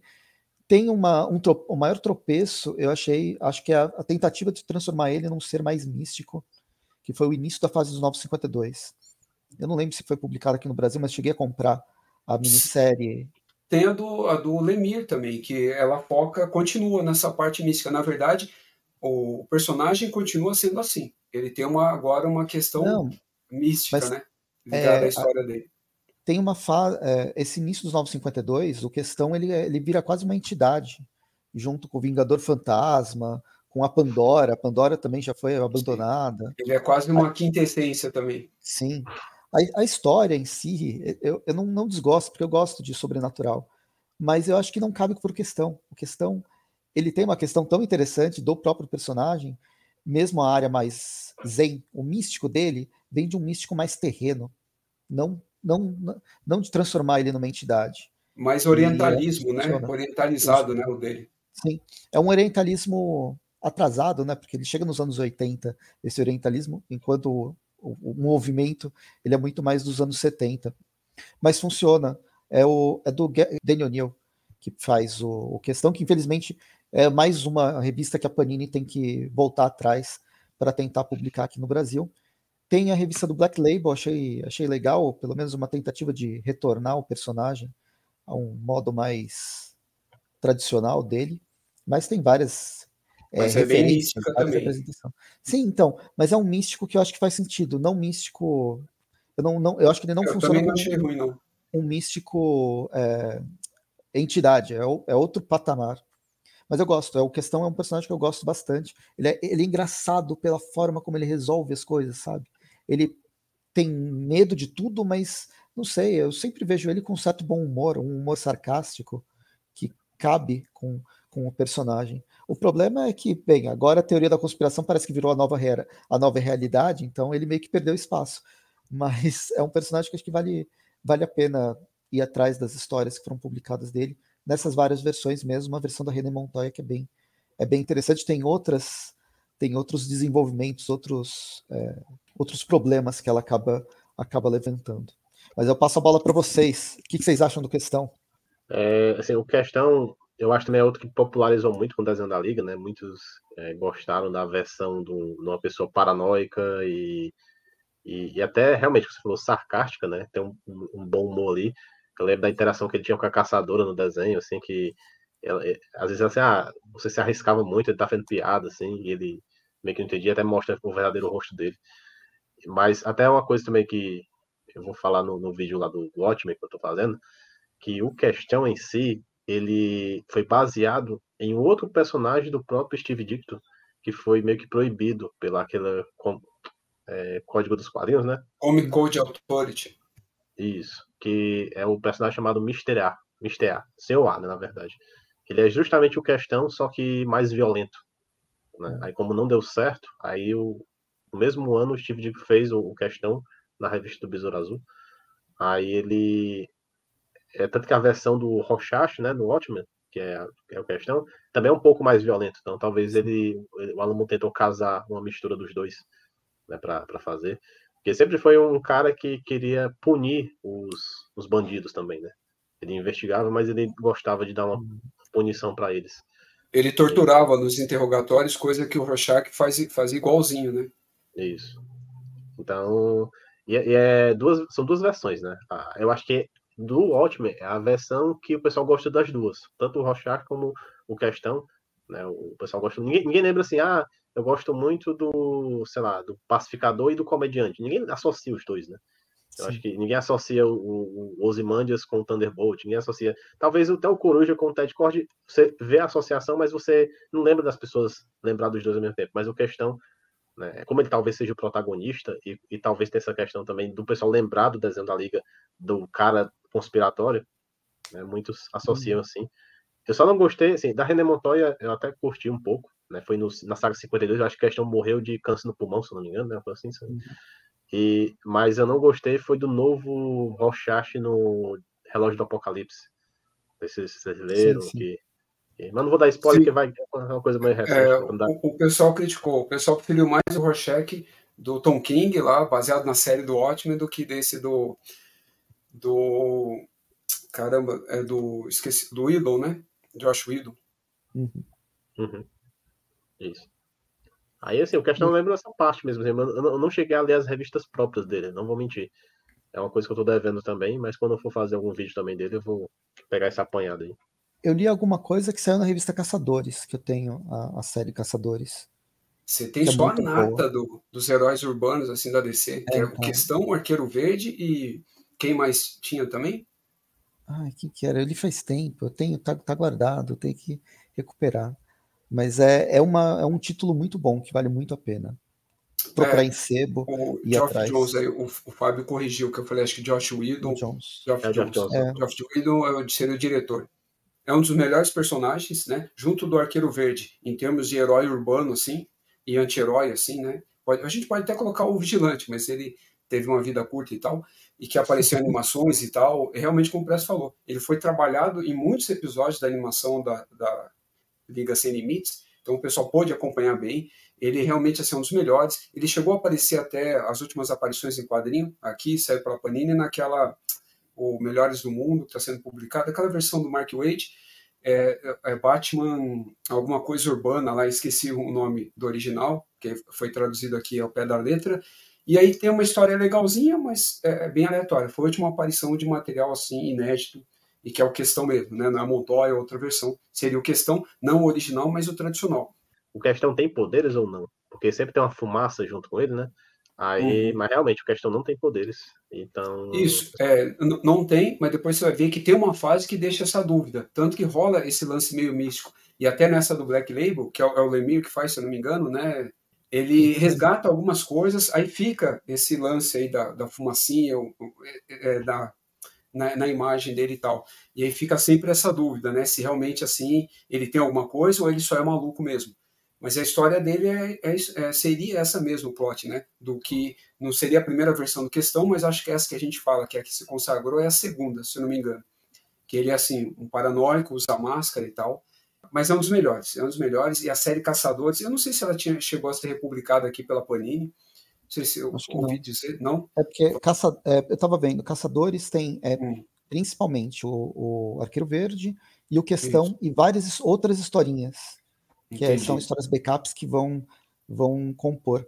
A Panini ela precisa trazer o Arqueiro Verde, que é essa, essa fase vertigo dele, que é, que é anos 90. Não, é, ela é muito boa, só que ele teria que trazer no label, porque principalmente nas histórias do Gavião Arqueiro, é, desculpa, do Arqueiro Verde, e aí é, tinha cena de, de nudez até, ele na cama lá com, conversando com, a, com, mulheres e tal. Então, Trata é sobre drogas, prostituição. Isso. É uma outra é que, pegada. É que podia sair naquelas sagas, sagas do Arqueiro Verde. Nossa, ia ser lindo, porra. Mas não vai existir isso. Seria um é Black difícil. Label mesmo dos caçadores ali, uma série fechada, em mais de um e... volume. É, não, é que teve a série Caçadores, depois começou a série, essa, essa, essa revista mensal, né? É, Bruno, que, que você anda lendo de quadrinhos, ou de filme, de série, ou tudo isso junto e misturado? O que, que você faz de recomendação para o pessoal? É, é, como a gente é pro, produz conteúdo, né, a gente geralmente o que eu leio é sempre o assunto da semana do próximo vídeo, então nunca tenho tempo de ler aquela coisa por prazer, né? Lá no, no meu canal tem o, o grupo, os, grupo, não é o, a função de membros, né? Aí a gente lá na função de membro tem um grupo no Telegram. Aí o pessoal organizou de fazer leitura semanal sobre alguma revista. A gente começou sobre os Sete Soldados do Morrison, pegando só aquelas bem assim que a pessoa tem que ler para ler e discutir. Então tá legal porque tá toda semana, a gente lê três capítulos, quatro, e discute, assim, ah, o que, que você achou aqui, entendeu? Então é uma coisa que a gente tá pegando para fazer. Então tá bem legal, quando acabar ela vai pegar outra revista também e discutir. Então essa que eu tô tão, assim, recomendo, porque os Sete Soldados do Morrison, é, eu acho que o Morrison, em algumas revistas, ele não é comercial, muito comercial, né? Ele, pega, faz uma coisa meio complicada, depois, no final, talvez se resolva, mas para a pessoa chegar até lá é bem, é bem difícil. Tem que ter uma bagagem cronológica um pouco grande. Uhum. Aí eu falo, né? Não é para o leitor casual, é já para o leitor mais experiente da DC. Então, quem quiser se aventurar aí, eu acho que a maioria já conhece, né? Então, mas eu queria recomendar uma série que eu tô que acabei a primeira temporada também, a série da Apple TV, a Silo, né? Que é uma série de ficção científica. Não sei se já assistiram assim. é Silo, né? É, eu chamo Silo. só de Silo mesmo. É, eu não lembro como é que ele chamava lá no inglês, é porque eu acho que tá na minha cabeça Silo, mas. Mas, mas eu acho que é, é, no original seria Silo mesmo. É, mas aí é uma, um futuro apocalipse 140 anos depois do futuro, que eles vivem debaixo da terra e estão tentando entender o que aconteceu. Assim, é, é bem legal. Assista também num trailer para dar uma, uma olhada, para não, eu não quero falar spoilers aqui. Então fica essas recomendações aí para vocês. Cara, eu, geralmente eu falo só de leituras e ainda recomendo para as pessoas do chat é parem de assistir coisas e leiam mais. Se vocês ficarem assistindo série, principalmente, vocês terão menos tempo para ler. Mas minhas últimas recomendações acabaram de ser coisas aí que eu assisti. Mas agora eu acho que faz um, um tempinho eu acabo lendo, assistindo coisa relacionada, né, temática de western e tal, justamente como o, Bruno falou, para produzir ali conteúdo até para o meu canal e tal, além de ler bastante sobre, mas tem bastante coisa de ficção científica, como essa que o Bruno citou, e outras que eu estou acompanhando bastante. Eu vou citar uma, só a título de curiosidade. É, eu não estou gostando, começou agora, mas eu não estou achando boa, porque eu acompanhei de tudo, inclusive até série de Tokusatsu no, no YouTube, o, o Ultraman oficial, ele é passado, né, a série mesmo, ao mesmo tempo lá no Japão e no resto do mundo, e o Brasil é o deles com legendas em português, né, dublagem, isso nem pensar. E aí eu acho interessante essa poder assistir dessa forma. Então eu gosto bastante, né, não só de Tokusatsu, mas de Ultraman, Kamen Rider, né, esse tipo de, de conteúdo. Só que essa eu acho que está muito aquém né, do que já foi trabalhado e tal. Então, não fica como uma recomendação, mas mais como uma curiosidade e para as pessoas saberem né, disso também. Uma, algumas coisas. A gente já comentou sobre invasão secreta. Eu acho que ela, ela continua ah, legal, acho que vale a pena. Essa é uma delas, assistir. ainda estou gostando. Isso. Ela tá mais óbvia nesses episódios finais do que nos primeiros episódios que, que deixava o, o espectador não saber o que está acontecendo. Mas eu, eu assisti a animação Batman Perdição Chegou a Gotham. Não sei se vocês viram, saiu na HBO. Gostei, achei legal. A, não, o pessoal é, tá avaliando passa, bem. Eu, que, eu passa na década de 20, gostei bastante do, da história. Ela é inspirada numa história do, do Minhola, né? Do, foi publicada no ano 2000. Curti. É, horror cósmico e tal. Deixa eu ver, outras coisas que eu vi recentemente, tem uma, chama Mixed by Airy. É, uma, é um é uma história italiana se passa nos anos 80, na, no auge daquela. É, onde o pessoal começava a fazer pirataria de música, mas com fita cassete. Aí é um grupo que começou a vender fita cassete adoidado e fez um império de pirataria que vendia mais do que todas as gravadoras juntas na época. É um filme bem, bem divertido e baseado em, em eventos reais. Se chama Mixed by Erin. E também assisti Blonde, essa é aquela na Netflix. Blonde é, uma, é um filme argentino que assisti na Amazon que é sobre uma mãe completamente meio pirada, mas na verdade livre, livre. É uma mãe completamente livre vivendo com o filho dela já adolescente e tal. São histórias bem diversas que eu queria que eu queria falar. São histórias que eu acho que vale a pena ir atrás. De quadrinho eu tô lendo basicamente o universo Milestone. Eu li o Alvo Humano, já comentei sobre ele mas principalmente são dois compêndios de 1.300 páginas cada que está me tomando a vida para ler essa, essas histórias. E eu estou gostando muito. Estou fazendo uma série. Hoje saiu o, o é, quarto vídeo. Deve ter mais dois ou três sobre o universo Milestone. Isso que eu vou parar pela metade, porque ainda não foi publicado nos Estados Unidos, republicado nos Estados Unidos tudo, né, nesses compêndios. Quem gosta desse cenário lá do Super Choque, do ícone, do hardware, vale a pena ir atrás, procura essas histórias de forma online, seja como for. Elas foram publicadas nos anos 90, mas elas são, elas têm um dinamismo e uns temas que são trabalhados que realmente me surpreendeu. Eu achei que ia ser mais massa velho, mas me surpreendeu para bem pelas to todas as questões que estão sendo debatidas e hoje eu tava eu lendo esse Maxi Tech 6 que. É tá a 5 essa, né? É, número 5. É 6 já. É 6. Ah, é 6, pode crer. Tá legal a história. É uma história do Claudio Nisi com a Alessandrini. E aí o, os quatro pares estão tentando evitar que a, o, um amigo deles lá, que é secretário do, do governo, que mexe com os indígenas, seja morto. E aí mude completamente. Sim, é o personagem histórico lá. Uhum. Sim. E é isso, essas foram as recomendações. A gente fez muito rápido, condensado, mas eu acho que são recomendações interessantes. Bruno, valeu por ter vindo mais uma vez, para a gente ter avançado no tempo sempre. Mas onde a gente te encontra mais, uma, mais uma vez? Dá seus, seus, dê suas despedidas finais, alguns comentários finais que você queira, para chamar o pessoal para ir para o seu canal. Bom, então primeiro agradecer o, o, convite, né? Tá participando aqui. Agora, finalmente, então, a gente fez a, a trinca, né? Já, já participou no canal do, do Rafael. O Presto já participou. O Rafael já participou também de uma live separada no meu. O Presto também já participou lá também. E agora eu tô aqui no, no canal aqui, no Chapéu do Presto aqui.